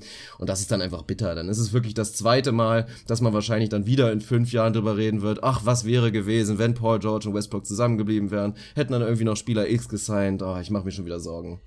Es ist definitiv ein riesen What-If und ich habe mich vorhin tatsächlich beim Rückweg aus dem Fitnessstudio, habe ich eine Diskussion mit mir selber geführt. Ich glaube nur im Kopf, hoffe ich, wobei schlecht. manchmal passiert das ja, dass, dass man dann redet, beziehungsweise war auch bei genau dem Thema angekommen, eben der Frage, was ist denn ein potenziell, also wie sieht jetzt mal auf dem, im Reagenzglas ein Team aus, was den Warriors in einer Serie wirklich gefährlich werden kann? Und ja, die Rockets haben 15 Folge gewonnen, sind wahnsinnig gut, unfassbar gut unterwegs. Für mich sind nach wie vor das Team, über das man sich fragen muss, wie schlägt man dieses Team vier aus sieben Mal in einer Serie, sind und bleiben die Warriors und da wird sich für mich auch nichts mehr dran ändern, egal wer den First Seed holt. So, aber hab mich bei der Frage erwischt, was braucht man, um dieses Team zu schlagen? So, ich habe immer wieder gesagt, du wirst es nicht schaffen, sie in ihrem eigenen Game zu schlagen. Deswegen glaube ich auch, dass die Rockets da nicht eine ehrliche Chance haben. Dieses, ey, wir ballern sie auseinander, ballern mitspielen, wahnsinnig hohe Pace und versuchen einfach die besseren Warriors in Anführungsstrichen zu sein, glaube ich, wird nicht funktionieren. Ich glaube, du wirst es auch nicht schaffen komplett gegen den Trend zu gehen und zu sagen, wir machen es ultra langsam, spielen Bullyball und versuchen halt unseren Stempel aufzudrücken. Das wird vielleicht mal in einem Spiel klappen, aber nicht über eine Serie, sondern du brauchst so ein bisschen das Beste aus beiden Welten. Du musst in der Lage sein, mitzuballern, wenn es sein muss, 120, 130 zu scoren. Du musst aber auch irgendwie einen Weg finden, die Warriors ein paar Mal in einer Serie unter 105 Punkten meinetwegen zu halten. Sonst wirst du sie auch nicht vier aus sieben mal schlagen. Du wirst sie vielleicht mal schlagen, aber du wirst keine Serie gewinnen. Und dann war ich irgendwann dabei angekommen, was ist die Formel für so ein Team? Was brauchst du? Die Warriors haben zwei Schwachstellen. Das eine ist defensives Rebounding, da haben sie immer mal wieder Probleme. Und das andere sind die eigenen Turnover, die sie viel selber produzieren, weil sie einfach sloppy sind, die man aber auch ein bisschen forcieren kann. Also das da brauchst du das nötige Material, um das zu attackieren. Du musst sie an den Brettern, gerade am eigenen offensiven Brett, musst du ihnen wehtun können und du musst es schaffen, am defensiven Ende Turnover zu produzieren. So, das heißt, was brauche ich? Ich brauche einen Typ, der Beast am Rebounden ist, vor allem offensiv gut reboundet, aber trotzdem defensiv switchbar ist, versatil ist, beweglich ist, auf dem Platz bleiben kann und da einfach seinen Impact liefern kann. Wer ist so ein Typ? Steven Adams. So, du brauchst Perimeter-Verteidiger, die in der Lage sind, das absolute Scoring-Monster Kevin Durant und auch natürlich irgendwie am Perimeter Curry und Clay ein bisschen zu contesten. Wer sind solche Leute? Paul George, Andre Roberson. So, dann brauchst du, glaube ich, einen Lead-Attacking Guard, der eklig unterwegs ist und der es vielleicht schafft, Stephen Curry wirklich Probleme zu machen oder es zumindest schafft, dass er von Clay verteidigt werden muss und so weiter, da ein bisschen ekelhafte Mismatches produziert. brauchst ein athletisches Team, ein schnelles Team. Wer ist so ein Team? Alter, OKC. Also ich kam immer wieder dabei an, das einzige Team, was für mich wirklich eine ehrliche Formel hat, eine Serie potenziell vier aus sieben Spiele davon zu gewinnen, sind die OKC, sind die OKC gewesen. Sind sie für mich nicht mehr, weil sie da einfach nicht mehr gut genug sind. Und das ist halt dieses ekelhafte What If. Für die Playoffs wird und muss es trotzdem reichen. Aber es ist einfach unfassbar bitter, weil das nach wie vor ein fantasievolles Team war. Und jetzt stellt man sich nur mal vor, wie du eben schon richtig sagst, aktuell ist Mello, ist keine Hilfe. So, macht dich wahrscheinlich eher schlechter gerade, ist einem eben keine gute dritte Option aktuell. Der wird sein Turnaround vielleicht wieder bekommen, aber das ist halt auch nicht das, was man sich da erhofft hat. Und dann redest du halt wirklich darüber, frühes Playoff aus, wenn es blöd läuft, ja, Paul George weg, Mello weg. Und dann stehst du da vor so einem Scherbenhaufen. Also es ist auf jeden Fall eine extrem spannende Phase, nicht nur für dieses Jahr, sondern ich glaube allgemein so für die mittelfristige Zukunft der OKC. Ja, aber ich will es auch nochmal wirklich unter, unterschreiben, was du eben gesagt hattest, weil ich ihn vorher nicht erwähnt hatte und das war auch eine Frechheit von mir. Der wirkliche Schlüssel für diese Serie ist einfach Steven Adams und das ist die unfassbare Qualität, die er da mitbringt. Also er ist wirklich der Prototyp Center, den du gegen die Warriors brauchst. Und das ist auch der große Unterschied zu jetzt zum Beispiel einem Clint Capella, der ähnliche Qualitäten mitbringt, was natürlich Offensiv-Rebound angeht. Auch der würde schwer zu containen sein von jetzt sagen wir mal einem Sasa oder von einem JaVale und das wäre natürlich schwierig, aber der kann halt einfach nicht am Perimeter verteidigen, wie, wie Steven Adams. Und da ist er einfach großartig, da ist er unfassbar unterschätzt. Wie gesagt, wer mehr dazu wissen will, der kann auch nochmal mein YouTube-Video dazu angucken. Da ist er einfach wahnsinnig gut. Und das macht ihn so gut, kann offensiv dominieren halt am Brett, aber auch wirklich allgemein schwieriges Matchup darstellen, gerade gegen die kleinen Warriors und kann dann trotzdem auch noch auf dem Platz bleiben. Also das ist einfach Wahnsinn. Westbrook hat schon bewiesen, dass er auch Curry, ja, was heißt dominieren, aber dass er ihn zumindest ausstechen kann in der Serie, ja, das ist der Punkt. Wir werden es in dieser Saison leider nicht sehen, weil Andre Robertson fehlen wird und dann einfach insgesamt die Qualität fehlt, auch die Effizienz und ich habe auch nochmal reingeschaut, wirklich, was auch ganz, ganz, ganz schlimm ist, sind die Clutch-Stats der, der Thunder und vor allen Dingen der Big Three. Also lower, lower Efficiency geht es wirklich gar nicht. Also ich glaube, Westbrook ist in Clutch-Situationen mit einem 44er True Shooting unterwegs, ein Paul George auch nicht viel besser und über Mellow müssen wir gar nicht erst reden. Also sie sind in knappen Spielen und in engen Spielen auch aktuell einfach nicht in der Lage, effektiven Basketball zu spielen. Das liegt natürlich daran, dass es viel zu viel Isolation ist, dass es viel zu berechenbar ist und das würde auch in den Playoffs ein Problem sein. Deswegen ist es einfach schade, frustrierend. Ich glaube, sie werden in die Playoffs kommen, aber ich befürchte, dass sie da nicht viel reißen werden. Ja, das ist, glaube ich, auch so das wahrscheinlichste Szenario. Also 538 sagt 86% Chance auf die Playoffs. Ich glaube schon, dass sie das packen werden. Und sie sagen 4% Chance auf die Finals, was nicht besonders viel ist. Also ähnlich viele Chancen haben die Pacers im Osten, um das mal als, als Referenz zu nehmen. Also sie sind zu gut, um die Playoffs zu verpassen, im Gegensatz zu vielleicht den Spurs, wo man sich wirklich vorstellen kann, weil die einfach viel größere Verletzungssorgen haben. Da ist das Talentlevel einfach zu hoch bei OKC. Aber ich sehe da auch mittlerweile dann eine klare Ceiling in den Playoffs, was schade ist. Aber wenn wir hier nochmal zurück beim Thema sind, für mich sind sie, also mindestens ein Löckchen, für mich sind sie vielleicht sogar ein bisschen überraschend vielleicht, weil sie nicht die beste Ausgangslage haben. Aber nee, für mich sind sie ein Lock. Also sonst verteile ich gar keinen Lock tatsächlich. Also wenn ich nicht bei den OKC eins verteile, dann würde ich gar keins verteilen. Für mich sind sie ein Lock. Bin ich dabei, gehe ich auch wirklich völlig mit, denn die müssen sich jetzt auch einfach zusammenreißen, weil um das nochmal ein bisschen zu erklären, wenn ich jetzt sage, die werden nichts reißen in den Playoffs, sie sind selbstverständlich in der Lage, abgesehen von den Warriors und den Rockets, jedes andere Team zu schlagen. Und ich würde sie auch in jeder jo. anderen Serie als Favorit sehen, also das darf man nicht falsch verstehen, aber mir geht es halt darum, dass ich Stand jetzt dann leider auch die Grenze zu den Rockets dann einfach, ja, dies, das ist einfach dies da, also das werden sie einfach nicht schaffen, das hatte ich vorher gedacht, also ich hätte vorher in der Serie mit gesunden Thunder und werden sie auch einfach vielleicht ein kleines bisschen bisschen besser gewesen, auch Thema Mellow und so weiter. Hätte ich mir vorstellen können, dass die Rockets auch mit Chris Paul und Harden zusammenschlagen können. So sehe ich das jetzt einfach nicht und das ist halt schade. Ja, bin ich dabei. Also würde ich so unterschreiben und äh, die Transition einleiten zum nächsten Team, was aktuell noch äh, in den Playoffs steht, auf dem Playoff Platz 8. Die Denver Nuggets haben noch ein Spiel Vorsprung vor den Clippers, ein Spiel Rückstand hinter den Pelicans, Spurs und OKC. Also sind da aktuell auf Platz 8 unterwegs, haben 7 und 3, glaube ich, aus den letzten 10, zwei in Folge gewonnen. Also die Form ist irgendwie ganz gut. Da ist man auch schon mal beim ersten Pro. Was spricht dafür, dass sie es schaffen? Sind aktuell ganz gut drauf, haben jetzt wirklich einen Qualitätswin gegen die Cavs geholt, gegen die sie demnächst nochmal anlaufen werden. Also das war irgendwie ein schönes Spiel. Jokic hatte auch so ein bisschen under the radar, weil Anthony Davis einfach alles, alles eingesaugt oder aufgesaugt hat. Einen sehr, sehr guten Februar, fast ein Triple-Double produziert, unfassbar effizient. Also ich glaube 69% True Shooting oder so ähnlich. Sehr, sehr gut. Nächstes Pro-Argument, was spricht dafür? Paul Millsap ist wieder da ist natürlich vor allem defensiv ein Riesenfaktor, weil, da bin ich beim ersten Kontra, die Defensive weiterhin absolut schäbig unterwegs ist. Also das ist nach wie vor nicht gut, liegt natürlich auch daran, dass Millsap, den sie primär dafür tatsächlich geholt haben, einfach lange ausgefallen ist. Mal schauen, wie es jetzt wird, wenn er wieder zurück ist. Also irgendwie glaube ich, dass er da schon seinen Impact leisten kann. Das sah auch im ersten Spiel wieder ganz gut aus.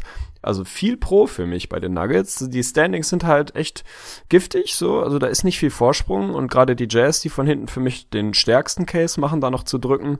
Die werden schon nochmal gefährlich, aber bei den Nuggets ist so ein bisschen, irgendwie traut man es ihnen oder traue ich es ihnen locker zu, das zu verkacken. Andersrum, also wenn ich rein in meine Sachargumente gucke, dann fallen mir sehr, sehr viele Argumente ein, warum sie es schaffen und relativ wenige, warum sie es nicht schaffen. Auch der Schedule sieht wirklich sehr, sehr machbar aus. Ich habe den auch nochmal manuell eben ein bisschen durchgeskippt. Da hast du jetzt in den nächsten Spielen die Mavs, dann nochmal die Cavs, die du gerade geschlagen hast, dann irgendwie Lakers, Kings, Lakers, Pistons, Memphis, Heat, Bulls. Also das ist irgendwie alles absolut machbar insofern für mich tatsächlich, ich weiß nicht, vielleicht findest du noch einen Grund, warum sie es nicht packen. Ich finde im Moment außerhalb des, des reinen Standings, weil es einfach knapp ist und es passieren kann, dass sie es verpassen, glaube ich, defensiv werden sie besser mit Millsap. Ansonsten haben sie einfach genug Qualität. Jokic ist gut drauf, die Form passt, zu Hause sind sie gut. Also ich habe ein gutes Gefühl, dass Denver es schafft.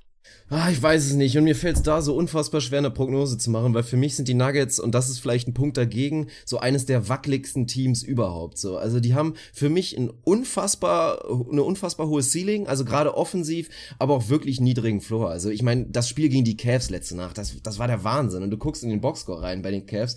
Ich meine, die Cavs schießen über 50 Prozent, schießen 37,5 Prozent von draußen und du guckst auch in die Leistung der Spieler und viel lief gut bei den Cavs. Also das war jetzt keine schlechte Leistung, aber die Nuggets haben sie einfach komplett aus der Halle geschossen. Also eine komplette Maschine sind die einfach offensiv, wenn sie ihr Game einfach haben. Aber das kann auch mal ganz schnell anders laufen. Und da vertraue ich ihnen einfach nicht genug. Also das ist so der Punkt. Auch noch so ein bisschen der Kritikpunkt an Jokic. Ja, er ist unfassbar gut, aber er ist auch einfach noch nicht so auf diesem konstanten Level, dass ich jetzt sagen kann, du kannst dich immer auf ihn verlassen. Und dann mit den Rollenspielern ist es halt einfach mal so eine Sache. Da hast du halt auch immer heiß-kalt, heiß-kalt. Und deswegen ja, traue ich ihn einfach locker locker zu, dass sie halt auch mal aus fünf Spielen vier verlieren. So, wird mich jetzt auch nicht wundern, wenn sie einfach so konstant dieses Gewinnen zwei, verlieren eins, Gewinnen zwei, verlieren eins, dann wird es mathematisch einfach am Ende reichen. Aber ich gehe definitiv nicht so weit, einen Lock zu vergeben und selbst beim Löckchen tue ich mir ein bisschen schwer. Kann ich verstehen, ist auch irgendwie vielleicht der, der rational oder Vegas-seitig beste Tipp zu sagen, es wird sehr, sehr knapp. Ein Lock verteile ich auf gar keinen Fall. Aber wenn ich wieder bei meiner Rechnung bin, noch 10 Wins, sie haben noch irgendwie 19 Spiele oder so ähnlich. Ja, ich glaube schon, dass die 500 Ball irgendwie jetzt spielen. Vielleicht ein bisschen up and down, ja. Aber also ich habe echt ein gutes Gefühl, dass Denver das packt. So klar, defensiv ist das problematisch, offensiv unfassbar gut. Sie haben jetzt irgendwie auch so ein bisschen eine, eine schwierige äh, Line-Up-Entscheidung zu treffen. Was machst du jetzt mit Will Barton? Nimmst ihn raus aus dem Starting-Line-Up, der jetzt viel gestartet ist, packst du Wilson Chandler wieder, äh, packst du Millsap wieder mit rein. Wilson Chandler bleibt der drin, auf die drei runter dann, der hat jetzt viel auf der vier gestartet oder wie machst du es da? Also da ist nochmal so ein bisschen Potenzial für so ein, zwei Hiccups unterwegs. Aber irgendwie, ey, ganz ehrlich, ich skippe so den Schedule durch, der ist echt locker machbar. Du hast noch mal so ein bisschen Roadtrip in den Osten rüber, der vielleicht ein bisschen, ein bisschen schwierig werden kann. So, weil dann bist du auf Reise, sechs, sieben Spiele auswärts in Folge sind das. Das könnte schwierig werden. Und Denver ist halt ein Team, was auswärts jetzt nicht unbedingt geglänzt hat bisher. Das ist vielleicht noch so ein, so ein kleines Argument dagegen und einfach ja die fehlende Verlässlichkeit. Also da bin ich schon bei dir. Sie sind halt ein Team mit Riesenceiling, könnt ihr jede Nacht 130 reinstreuen, können aber auch defensiv halt ein kompletter Totalausfall der offenen Tür sein. Also da weißt du nicht so richtig, was du kriegst. Vielleicht ist das so ein Faktor mangelnde Konstanz, dass das dann irgendwie ein Problem werden kann. Es wäre jetzt kein Schock für mich, wenn sie die Playoffs verpassen. Aber so rein, rein rational finde ich, habe ich ein ganz gutes Gefühl, auch wenn die, ja, die Konkurrenz dahinter nicht schläft und selber gut drauf ist. Also gerade die Clippers und Jazz in den letzten zehn sehr gut unterwegs. Also da kommt schon Druck. Aber ich bin heute einfach grundoptimistisch. Ich möchte Denver in den Playoffs sehen. Ich will Gary Harris in den Playoffs sehen. Ich will Jokic sehen. Und deswegen mache ich, boah, mit viel Bauchschmerzen, boah, mit sehr viel Bauchschmerzen, aber ich mache ganz knappes Löckchen, dass Denver die Playoffs schafft. Fühle mich damit nicht gut, sage ich dazu. Okay. Eigentlich, objek ich glaube, okay, objektiv sind sie ein Wackler, für mich sind sie Löckchen. Ja, also so sehe ich das im Prinzip genauso. Und gerade wenn ich zu dem nächsten Team gucke, was natürlich kommt, oder auch im Prinzip zu beiden Teams. Also natürlich bei den Jazz bin ich ein bisschen subjektiv, das muss ich einfach zugeben. Aber ich kann mir natürlich vorstellen, dass die Nuggets besser abschneiden werden als eins der noch kommenden Teams. Die Spurs habe ich schon als rausgenommen, also sind dementsprechend die Nuggets eigentlich drin. Auch ich bin wirklich extrem gespannt und freue mich drauf, wie sie in den Playoffs performen werden. Gerade auch so dieser Jokic-Faktor. Also jetzt finde ich sehr, sehr interessant, wie ein Team dann einfach darauf reagieren wird und wie sich dann dann während der Serie das verändern wird, weil das ist nun mal auch was ganz anderes, wenn ein Team einfach komplett plant für eine Serie gegen Nikola Jokic zu spielen. Also da bin ich gespannt, wie er da reagiert. Und dann hoffe ich halt auch einfach, dass sie vielleicht nicht direkt dieses Matchup gegen die Rockets und die Warriors haben. Also sie können da definitiv auch mal ein Top-Team überraschen, aber natürlich ist auch da eine Ceiling da. Also ich fände es schon extrem spannend, eine Serie, sagen wir jetzt mal so ein 6-3-Matchup, Portland Blazers oder ein 4-5-Matchup, was auch immer. Also gegen alle anderen würde ich mich sehr auf die Serie freuen. Gegen die Rockets und die Warriors wäre es halt so ein bisschen verschenkt, aber das gilt natürlich für jedes Team. Ich wollte gerade sagen, das ist halt die, die Regel, die eigentlich für fast alle Teams da zählt. Aber ganz ehrlich, Denver gegen Minnesota, boah, ey, selbst mit Jimmy zurück fühle ich mich jetzt nicht ultra sicher, dass die Wolves das gewinnen. Also die haben schon an, an einem guten Tag, beziehungsweise wenn sie eine gute, gute Woche oder gute anderthalb Wochen haben, dann können sie da schon auch eine Playoff-Serie gewinnen, wenn sie nicht gerade siebter oder achter werden. Dann, glaube ich, wird es halt im besten Fall so ein typischer Warriors gegen Anthony Davis damals entweder ein Sweep, wo enge Spiele dabei sind, oder vielleicht holen sie eins, aber viel, viel reißt er dann natürlich nicht. Teams werden keine Angst vor den Nuggets haben. Das ist sicherlich auch ein Team, was eher von der Regular Season profitiert, als dass sie in den Playoffs dann auf einmal noch einen extra Gang haben. Also ist jetzt nicht so, dass du schlaflose Nächte hast, weil du potenziell gegen Denver spielen musst. Aber ich bleib dabei. Ich bleib beim Löckchen. Finde ich gut.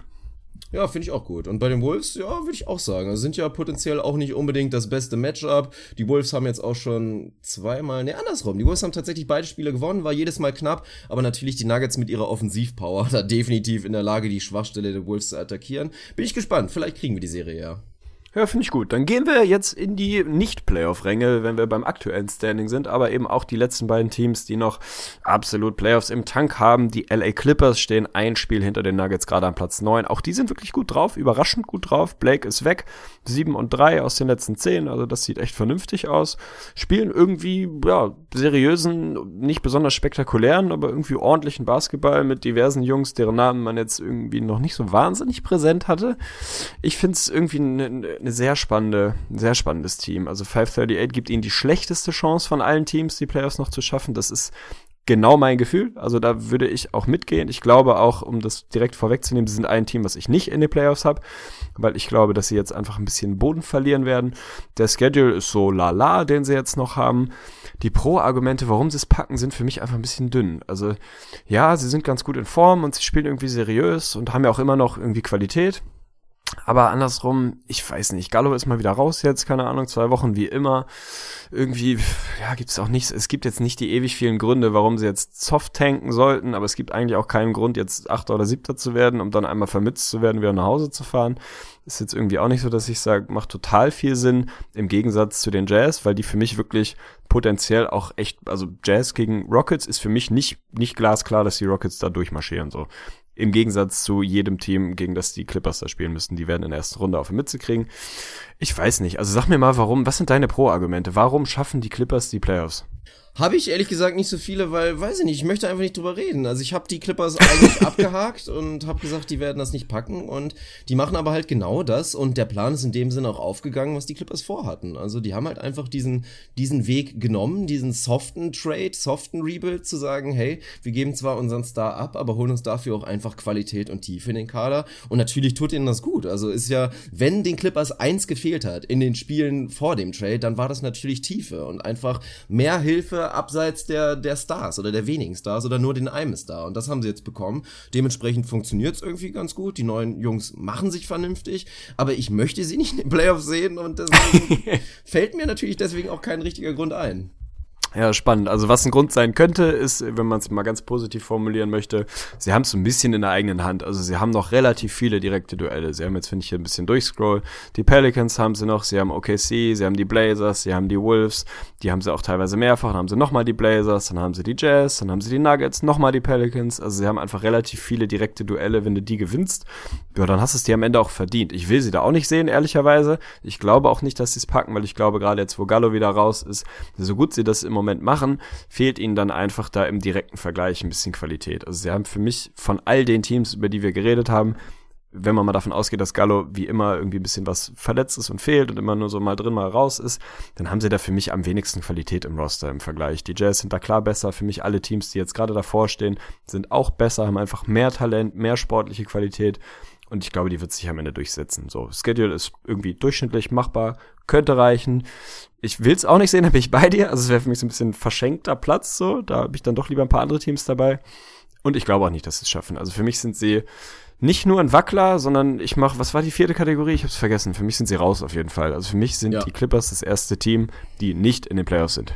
Das habe ich ja auch eben schon gesagt. Für mich sind sie auch raus. Nein, und das ist ja einfach die Sache. Gerade jetzt durch Gallo und der hat ja wirklich gut gespielt. Das ist einfach schade. Also wirklich seit dem Blake Trade in den Spielen, den Gallo auf dem Platz stand, war der 50-40-90 unterwegs mit fast 20 Punkten pro Spiel. Also hatte mal wieder so ein Stretch, wie wir es auch bei Denver ja gesehen haben in der in der Saison davor, wo er einen kurz erinnert hat, wie viel Qualität er eigentlich mitbringt. Bloß jetzt ist er wieder raus. Dementsprechend fehlt den Clippers auch einfach so ein bisschen ein Go-To-Guy. Lou Williams ist extrem abgekühlt. Also auch auf den ist momentan kein Verlass mehr. Und dann reden wir jetzt wieder davon, dass Tobias Harris irgendwie ein Team anführen soll. Und wir mögen beide, beide Tobias Harris, aber dann ist auch einfach die Grenze des Machbaren so ein bisschen erreicht, gerade im harten Westen. Ich finde es schön zu sehen, dass die Andre Jordan gerade natürlich mal wieder komplett am Biesten ist und ungefähr 37 Rebounds pro Spiel einsammelt, aber denen fehlt dann einfach auch wieder Qualität und dann letztendlich auch wieder Tiefe, weil so viel kannst du dann irgendwie doch nicht kompensieren.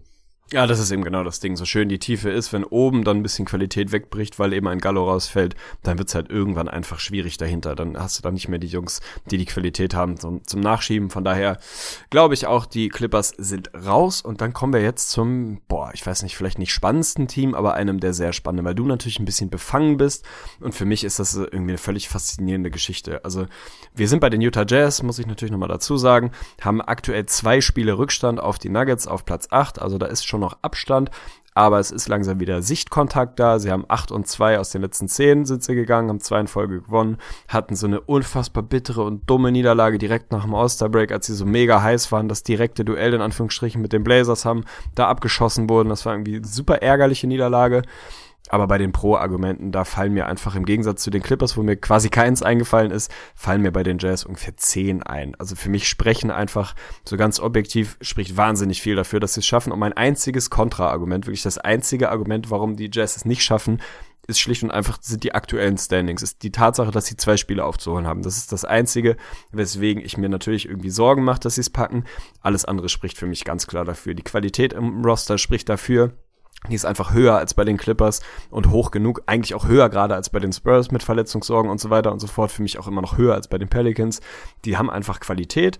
So, und der Schedule ist von all den Teams, die noch in der Verlosung sind, der leichteste. Und wenn ich den mal durchskippe, für mich auch mit Abstand der leichteste. Also da sind wirklich in den nächsten Wochen ist absolut Potenzial, dass sie da wieder eine, eine ordentliche Streak hinlegen oder wieder irgendwie 8 aus 10 gehen. Du hast in den nächsten Wochen oder in den nächsten Spielen jetzt die Magic, die Pacers, Memphis, die Pelicans, die Pistons, die Suns, die Kings, die Hawks und die Mavs in Folge. Muss ich mal reinziehen. Also wie vier Hardcore-Tanking-Teams in Folge und vorher halt fünf Teams, von denen die meisten nicht in den Playoffs oder gerade so eben in den Playoffs sind. Also ich mache einen Lock dahinter, dass sie aus den nächsten zehn Minimum sieben gewinnen. Und dann sind sie für mich einfach da direkt wieder in Position. Dann werden sie sich da festsetzen auf Platz, weiß ich nicht, sechs, sieben und haben dann genug Qualität, dass sie es auch packen. Also für mich spricht wahnsinnig viel dafür, dass sie es schaffen. Und der einzige Grund sind eben aktuell die Standings. Sie haben halt nicht mehr viel Raum für Fehler. Sie dürfen sich es nicht mehr erlauben, Spiele gegen meinetwegen die, weiß ich nicht, Pelicans, Pacers ist nochmal was anderes, sie haben Qualität, aber so diese Spiele, die sie wirklich nominell gewinnen müssen, die müssen sie jetzt auch alle gewinnen. Also da darfst du dir halt nichts mehr erlauben, sonst wird's eng, weil der Schedule hinten raus nochmal schwierig wird. Aber für mich, also Löckchen mache ich auf jeden Fall. Für mich sind die Jazz trotz zwei Spiele Rückstand in sehr guter Position, dass sie die Playoffs packen. Ach, das hört sich doch alles sehr schön an. Und ich würde es natürlich nicht wundern, dass ich einen Lock verteile. Ich habe den Jazz Ui. während der Saison, vor der Saison eine Playoff-Garantie ausgeschrieben und da bleibe ich natürlich bei. Ist natürlich ein bisschen unschön, dass es einfach so verdammt wackelig ist und so eng wurde. Aber klar, natürlich müssen wir über Rudy Gobert reden und wenn du jetzt einfach, und seitdem er wieder da ist, sind sie die beste Defense der Liga und wenn du das bist, dann muss das eigentlich reichen und bist du einfach so gut bei aller offensiver Inkonstanz und das ist natürlich der große Gegenpunkt, den ich da noch hinzufügen muss. Das ist halt die große Geschichte. Was das angeht, sind die Jazz einfach nicht konstant und haben auch immer wieder selbst gegen schwache Teams Probleme. Also selbst in der letzten Nacht, das Spiel gegen die Kings war zwar ein komfortabler Sieg und haben sie irgendwie noch nach Hause geschaukelt, aber auch da gab's mal wieder so ein, zwei Phasen, wo ich mir schon wieder ein bisschen Sorgen gemacht hatte, weil es einfach dann die Würfe einfach wieder nicht fallen und dann wieder sechs, sieben Possessions hintereinander ins Land zustande gehen, wo einfach nicht gescored wird und das ist das Problem. Aber die Jazz gefallen mir einfach sehr, sehr gut inzwischen. Rubio und Gobert passen besser zusammen. Rubio insgesamt spielt natürlich auch ein bisschen besser, auch wenn es letzte Nacht gegen die Kings mal wieder nicht die effizienteste Leistung war. Aber das ist der große Punkt. Also ich glaube an Ricky und wenn Ricky gut spielt, dann sind die Jazz auch einfach immer besser. Das ist der große Punkt. Sobald er 20 Punkte aufwärts scored, haben die Jazz bisher immer gewonnen. Das wird natürlich auch nicht mehr allzu oft passieren, jetzt wahrscheinlich während der Saison, aber ich mache mir definitiv Hoffnung. Und sie sind einfach ein Qualitätsteam. Jay Crowder kommt besser rein und das ist genau der Punkt. Es wäre einfach eine Verschwendung für den objektiven NBA-Fan, dieses Team nicht in den Playoffs zu sehen, weil sie da einfach wahnsinnig interessant sind und noch jede Menge Upside mitbringen. Im Gegensatz zu anderen Teams, wie jetzt zum Beispiel die Nuggets, bei denen ich auch sagen würde, die werden tendenziell eher schlechter in den Playoffs. Also auch da wird natürlich spannend sein, wie sie dann ihre Punkte kreieren, weil das wird in den Playoffs nicht leichter. Aber mit dieser Defense ist das schon echt spannend und wie gesagt, selbst gegen die Rockets kein super dankbares Matchup. Also ich freue mich einfach drauf und glaube auch, dass es klappen wird. Ich kann das nachvollziehen und ganz ehrlich, natürlich sind sie offensiv irgendwie ein Team, was da sehr up and down ist und sehr unverlässlich ist. Aber guck dir die letzten zehn Spiele an, Defensive Rating 98,0. Das ist ja, nicht sehr gut, das ist halt unfassbar gut. Dort. Das ist einfach elitär gut so. Und dann musst du vorne schon Riesenkrach haben, um die Spiele dann nicht trotzdem zu gewinnen. Also da sehe ich einfach eine gute, gute Basis. Also Defense ist immer die Grundlage irgendwie. Das kann nie Offense sein. Das muss die defensive Arbeit sein. Da sind sie einfach so gut dass du offensiv einfach auch, wenn Rubio up and down ist und seine Probleme hat, dann wirst du da einfach oft genug eine gute Leistung von einem Mitchell, von einem Ingels, auch von einem Rudy Gobert offensiv oder von sonst einem deiner Rollenspieler bekommen, dass du da genügend Spiele rausgrindest. Also, wie gesagt, das einzige Argument dagegen sind halt die zwei Wins oder Losses, was auch immer, die ihnen gerade fehlen. Und die Tatsache, dass es super eng ist, dass es einfach schwer wird. Aber für mich sind sie echt in, in sehr, sehr guter Position, trotz allem. Also wie gesagt, der Schedule die nächsten paar Spiele, ey, da ist nicht ein Spiel dabei, wo du Außenseiter bist, so. Einfach keins. Und die beiden wirklich guten Gegner, die du hast in den nächsten paar Spielen, die hast du auch in der Regel noch zu Hause. Bis auf das Auswärtsspiel bei den Pacers. Aber ansonsten bist du in jedem Spiel Favorit und für mich auch klarer Favorit. Da musst du dann jetzt natürlich auch liefern, weil dann kommen halt eben diese paar Spiele, wo es wirklich haarig wird, oder nochmal Spurs, Warriors, Celtics in Folge hast. Das ist bitter. Danach wird's aber nochmal wieder ein bisschen machbarer und ich glaube einfach, dass wenn nicht die anderen Teams jetzt alle so richtig gut auf dem Gas bleiben, dann sollten die Jazz das packen. Andersrum, Gegenargument natürlich, wir haben gesagt, 45 Wins brauchst du, sie haben 33. Ja, dann musst du 12 aus 19 jetzt gewinnen. So, das ist ambitioniert, aber bei dem Schedule für mich machbar. Also das darf man einfach nicht unterschätzen, was es heißt, wenn du eben hinten raus nicht mehr gegen die Playoff-Contender spielst, sondern gegen Tank-Teams. So, und du hast halt in den 19 Spielen, die du noch hast, hast du mal locker sieben Teams dabei oder siebenmal Spiele gegen Teams, die halt nicht gewinnen wollen die es partout nicht wollen, die wirst du dann halt auch irgendwie schlagen. So. Also dieser Stretch, Suns, Kings, Hawks, Mavs, da, da gewinnst du halt. Also ob du willst oder nicht, ob du offensiv gut drauf bist oder nicht, diese Spiele gewinnst du halt. Genauso wie jetzt nächste, nächstes Spiel gegen die Magic und danach zwei Spiele danach gegen Memphis. Da wirst du halt gewinnen. So, und dann hast du einfach auch ein bisschen das, was ich vorhin meinte, diese positive Dynamik, einfach gute, gutes Momentum, dass du dann auch in die harten Spiele mit Selbstvertrauen gehst, weil du dann vielleicht auch schon von Platz 8 in so ein Spiel gehst und nicht mehr von Platz 10, dann packen die das schon. Also für mich, für, für mich ist kein Lock, für dich ist ein Lock, für mich ist ein Löckchen.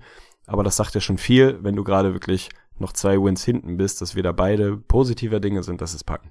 Ja, der Schedule ist auch einfach perfekt, weil die Sache ist ja, und das wäre natürlich potenziell auch ein Grund dagegen, dass die Jazz es schaffen, weil sie natürlich auch gerade während ihrer elf Spiele Siegesserie überperformt haben. Das ist ja ganz klar. Also Joe Ingles hat 55 Prozent aus dem Feld und von draußen geschossen, geschossen, auch in Rubio, bei dem sah das fast ähnlich aus, auch der 50 Prozent von draußen. Natürlich können die das nicht aufrechterhalten und beginnen auch langsam schon ein bisschen abzukühlen, aber gegen diese Teams kannst du dir halt das auch leisten. Und auch wenn die Jazz abkühlen, sind sie einfach defensiv offensiv so herausragend, dass es reichen wird. Ja, sehr stabil. Dann haben wir es jetzt soweit abgehakt und um das nochmal zusammenzufassen, ich habe gesagt, dass die LA Clippers rausfliegen und ich weiß gar nicht, ob ich das zweite Team schon final Nein, prognostiziert habe. Habe ich, glaube ich, nicht. Gespannt. Ja, ich bin auch sehr gespannt. Also die Clippers sind für mich nicht dabei und für mich sind es tatsächlich dazu die Pelicans, die es nicht schaffen. Sprich, ich glaube, dass die Spurs sich da rein retten, die ja für dich, glaube ich, das Team sind, was raus ist. Ansonsten tatsächlich, am Anfang dachte ich echt, es läuft bei mir darauf hinaus, dass ich auf die Wolves tippe, dass sie rausfliegen, aber da habe ich mich ja selber dann überzeugt, dass sie es doch packen. Von daher sind es bei mir die Pelicans gerade an Platz 5 und die Clippers, die es nicht schaffen und dafür rutschen die Jazz dann anstelle der Pelicans mit rein. Sehr, sehr stabil. Dann will ich eigentlich nur noch eine Sache von dir wissen, bevor wir die Episode auch dann demnächst beenden. Was sind dann deine Wunsch-Matchups? Jetzt mal ganz ehrlich, also Prognose einfach mal hingeschissen. Welche Matchups möchtest du in der ersten Runde unbedingt sehen? Boah, finde ich super spannend. Also das eben schon angesprochene JS Rockets, egal wie die Konstellation ist, 1-8-2-7, scheißegal. Das würde ich gerne sehen, weil ich glaube, dass das eine Serie ist, die mal wieder so ja, so zwei Antagonisten hat, halt ein offensiv überragendes Team, ein defensiv überragendes Team. Und ich glaube, dass die Serie nicht wahnsinnig eindeutig wäre, also so gut die Rockets gerade sind. Ich glaube nicht, dass die jetzt irgendwie die Jazz in vier oder fünf aus der Halle schießen und da problemlos durchgehen. Stelle ich mir super spannend vor. Tatsächlich einfach kann ich mir vorstellen, dass es eine echt spannende Serie wird. So gegen wen die Warriors spielen, ist mir egal, weil die bomben mir ja alles weg in Runde eins. Da klammer ich mal so ein bisschen aus. Von daher würde ich vielleicht aus Wunschsicht nehme ich vielleicht einfach äh, boah, Warriors Nuggets, weil dann wird das zumindest ein offensives Feuerwerk auf beiden Seiten. Dann gehen die Spiele halt 150, 140 aus. Das kann man sich wahrscheinlich ganz gut angucken. Das finde ich irgendwie okay. So, und dann haben wir noch meine Wolves. Gegen wen will ich meine Wolves sehen? Das, also irgendwie vom, auch wenn es die Standings gerade nicht wirklich hergeben, würde ich meine Wolves gerne gegen die Blazers sehen. Das ist für mich irgendwie interessant und da traue ich ihnen einfach zu, das zu gewinnen. Wolves gegen Spurs traue ich ihnen ohne Kawhi auch locker zu, zu gewinnen aber wäre für mich so ein bisschen, boah, also beides irgendwie ein bisschen grindig, nicht so flashy, nicht so schnell, boah, muss ich mir nicht unbedingt angucken, also da sehe ich dann lieber irgendwie einen dynamischen Backcourt bei Portland und meine Wolves mit Jimmy an der Spitze dann Portland rausnehmen und damit wäre über, wenn ich mich nicht verzählt habe, was hätte ich dann? Die Spurs, die gegen OKC spielen. Oh ja, warum nicht? Finde ich okay. Also damit kann ich leben. Spurs OKC wäre, glaube ich, in meiner Rechnung ohne Kawhi relativ deutlich, weil dann einfach doch die Athletik und Power und Talent und Skill von OKC dann ausreicht. Damit könnte ich irgendwie leben. Finde ich, finde ich, nehme ich so. Das, oder eigentlich müsste man sich natürlich bei der Historie Minnesota gegen OKC wünschen, weil das einfach heftige Spiele waren dieses Jahr. Aber ich will meine Wolves halt weiterkommen sehen. Von daher Wolves Blazers und Spurs Thunder hätte ich dann. Boah, San Antonio OKC Runde 1. Hätte vor ein paar Monaten auch keiner getippt.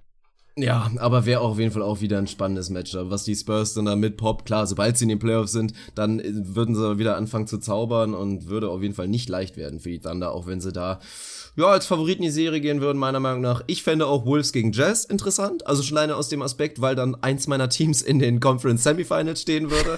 das ist auf jeden Fall schon mal ganz geil, da eine Garantie zu bekommen. Aber auch an sich einfach die Thematik, gerade in den Playoffs. Was gewinnt wirklich in den Playoffs? Also Offensive gegen Defensive fände ich, fände ich sehr, sehr spannend und ja, leichten Favorit würde ich vielleicht die Jazz sehen, aber es ist schon sehr, sehr offen, wäre das auch theoretisch.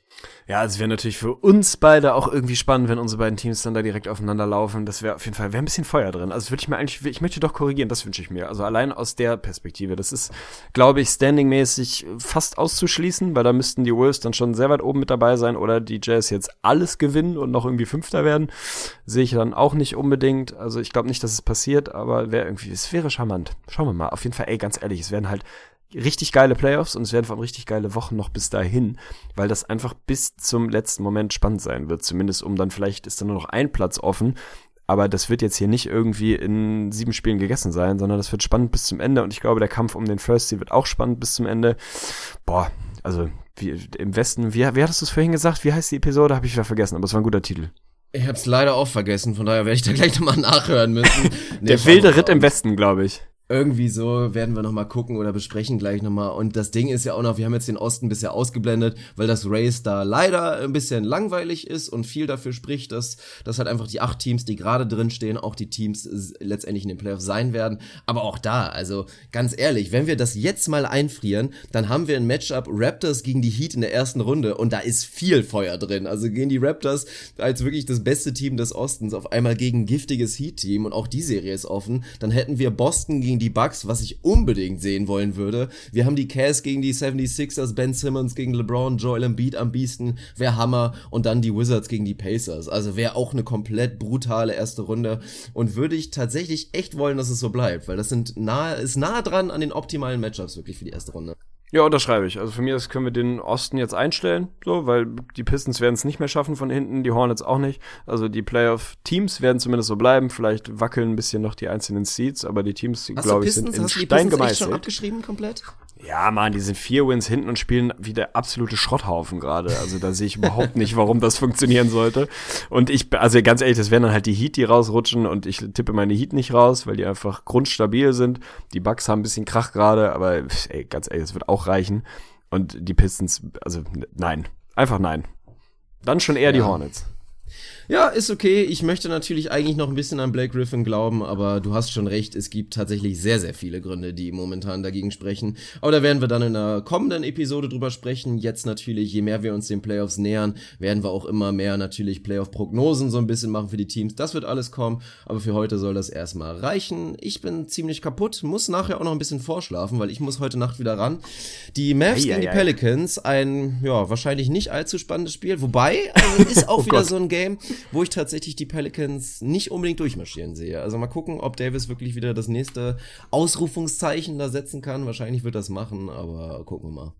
Ja, es ist ja irgendwie so ein bisschen, also bei den Mavs weiß man ja auch im Moment nicht wirklich, was man kriegt. Ein, eigentlich tanken sie irgendwie, dann aber eigentlich doch nicht so richtig und also es ist irgendwie alles ein bisschen, bisschen skurril. Ich mal schauen. Also ich finde jedes Spiel, ganz ehrlich, das muss die Perspektive sein. Ich glaube nicht, dass es ein gutes Spiel für dich wird, sorry. Also ich glaube, das wird nicht geil, aber du musst das Positive daraus ziehen. Jedes Spiel, was du noch von Dirk Nowitzki live sehen und kommentieren oder zusammenfassen, beschreiben, wie auch immer darfst, ist ein gutes Spiel. Von daher kann es nur schön werden für dich nachher.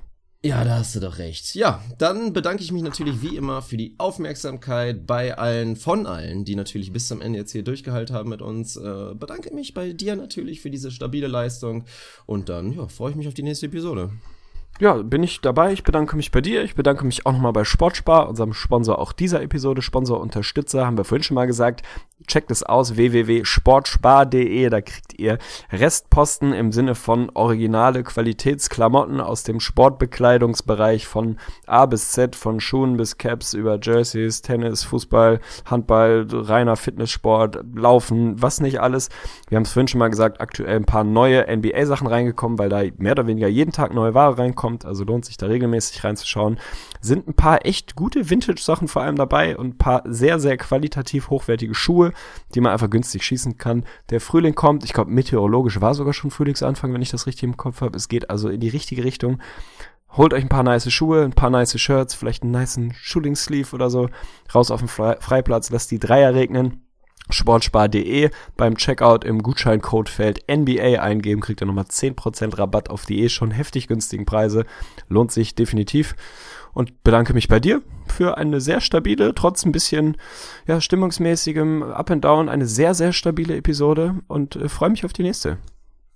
Tschüss. Tschüss.